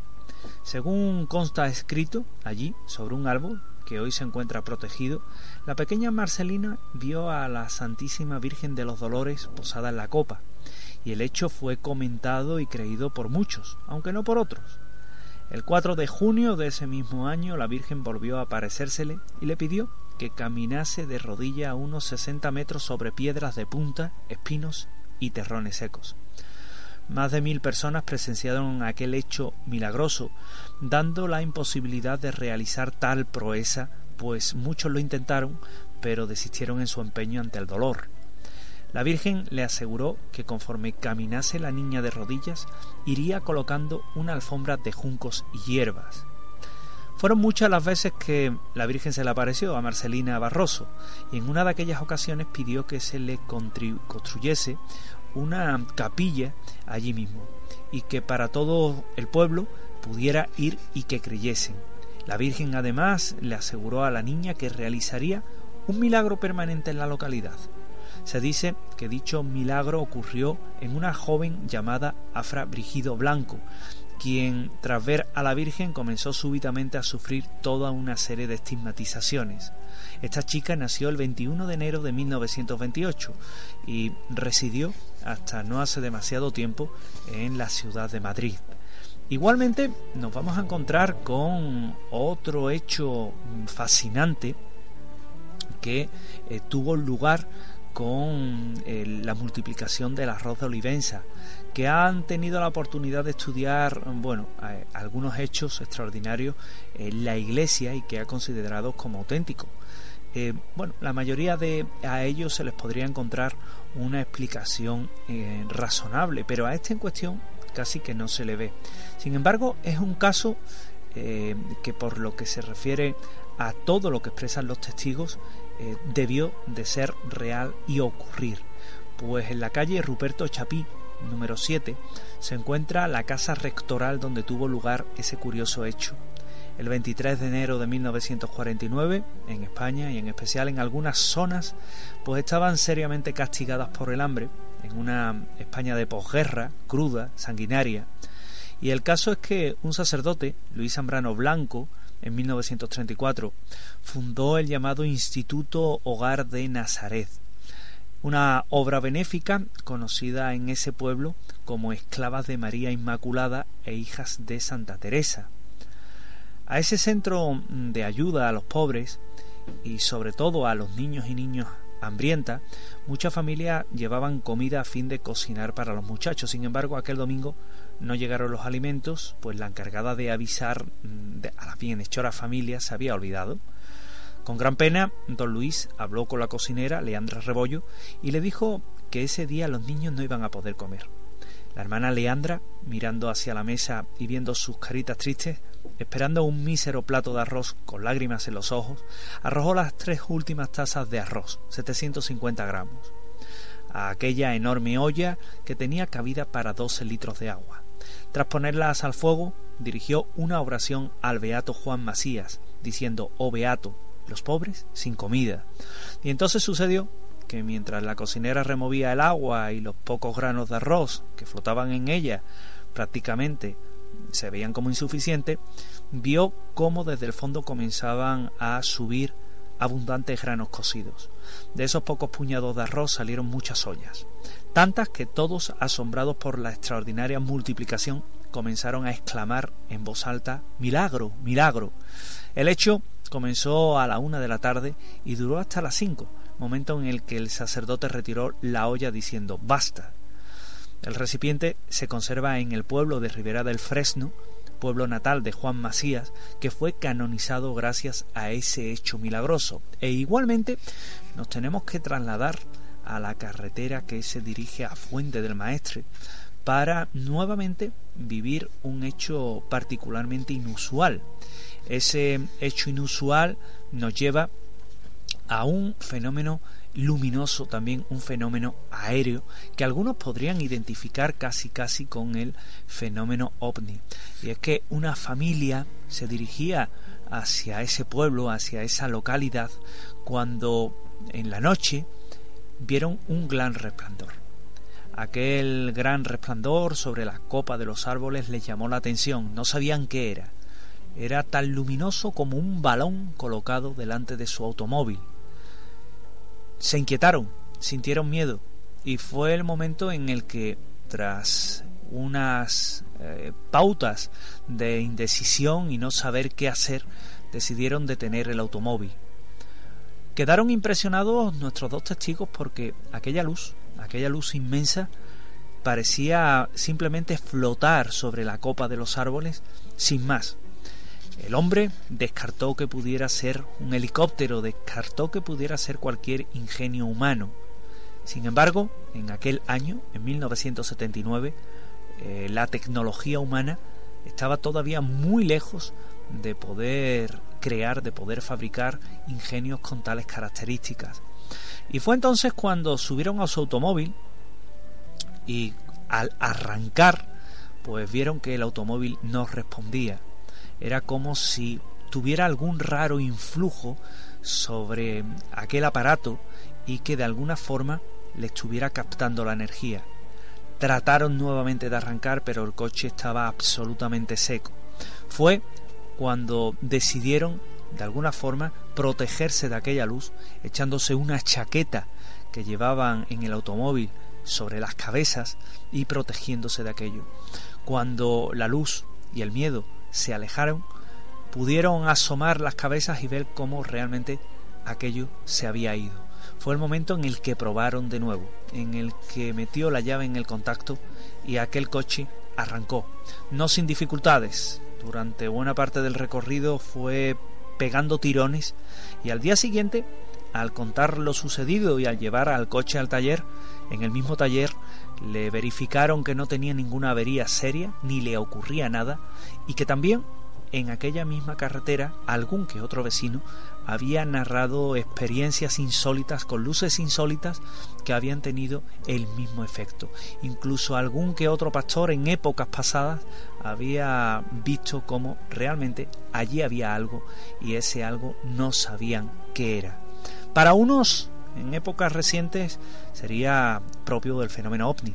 Para otros, en siglos anteriores, como hemos visto hoy, tal vez pudieran haber sido identificados como hechos religiosos, hechos milagrosos, sea como fuere, hechos insólitos que tienen que ver en todo el sur de la provincia de Extremadura, de la comunidad autónoma de Extremadura, y que nos afectan muy de cerca, ya bien sean fenómenos extraños, fenómenos paranormales, fenómenos religiosos o quién sabe, simplemente fenómenos desconocidos.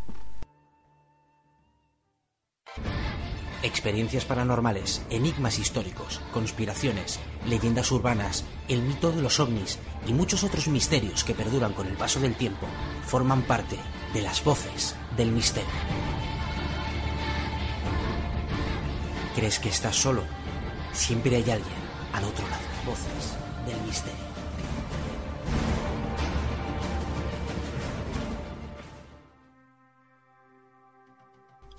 Y hasta aquí nuestro programa de hoy.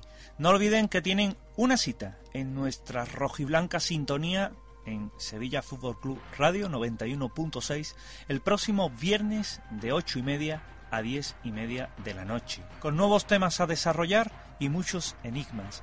Será hasta la semana que viene. Les esperamos y sigan en nuestra compañía, en compañía de Sevilla Fútbol Club Radio.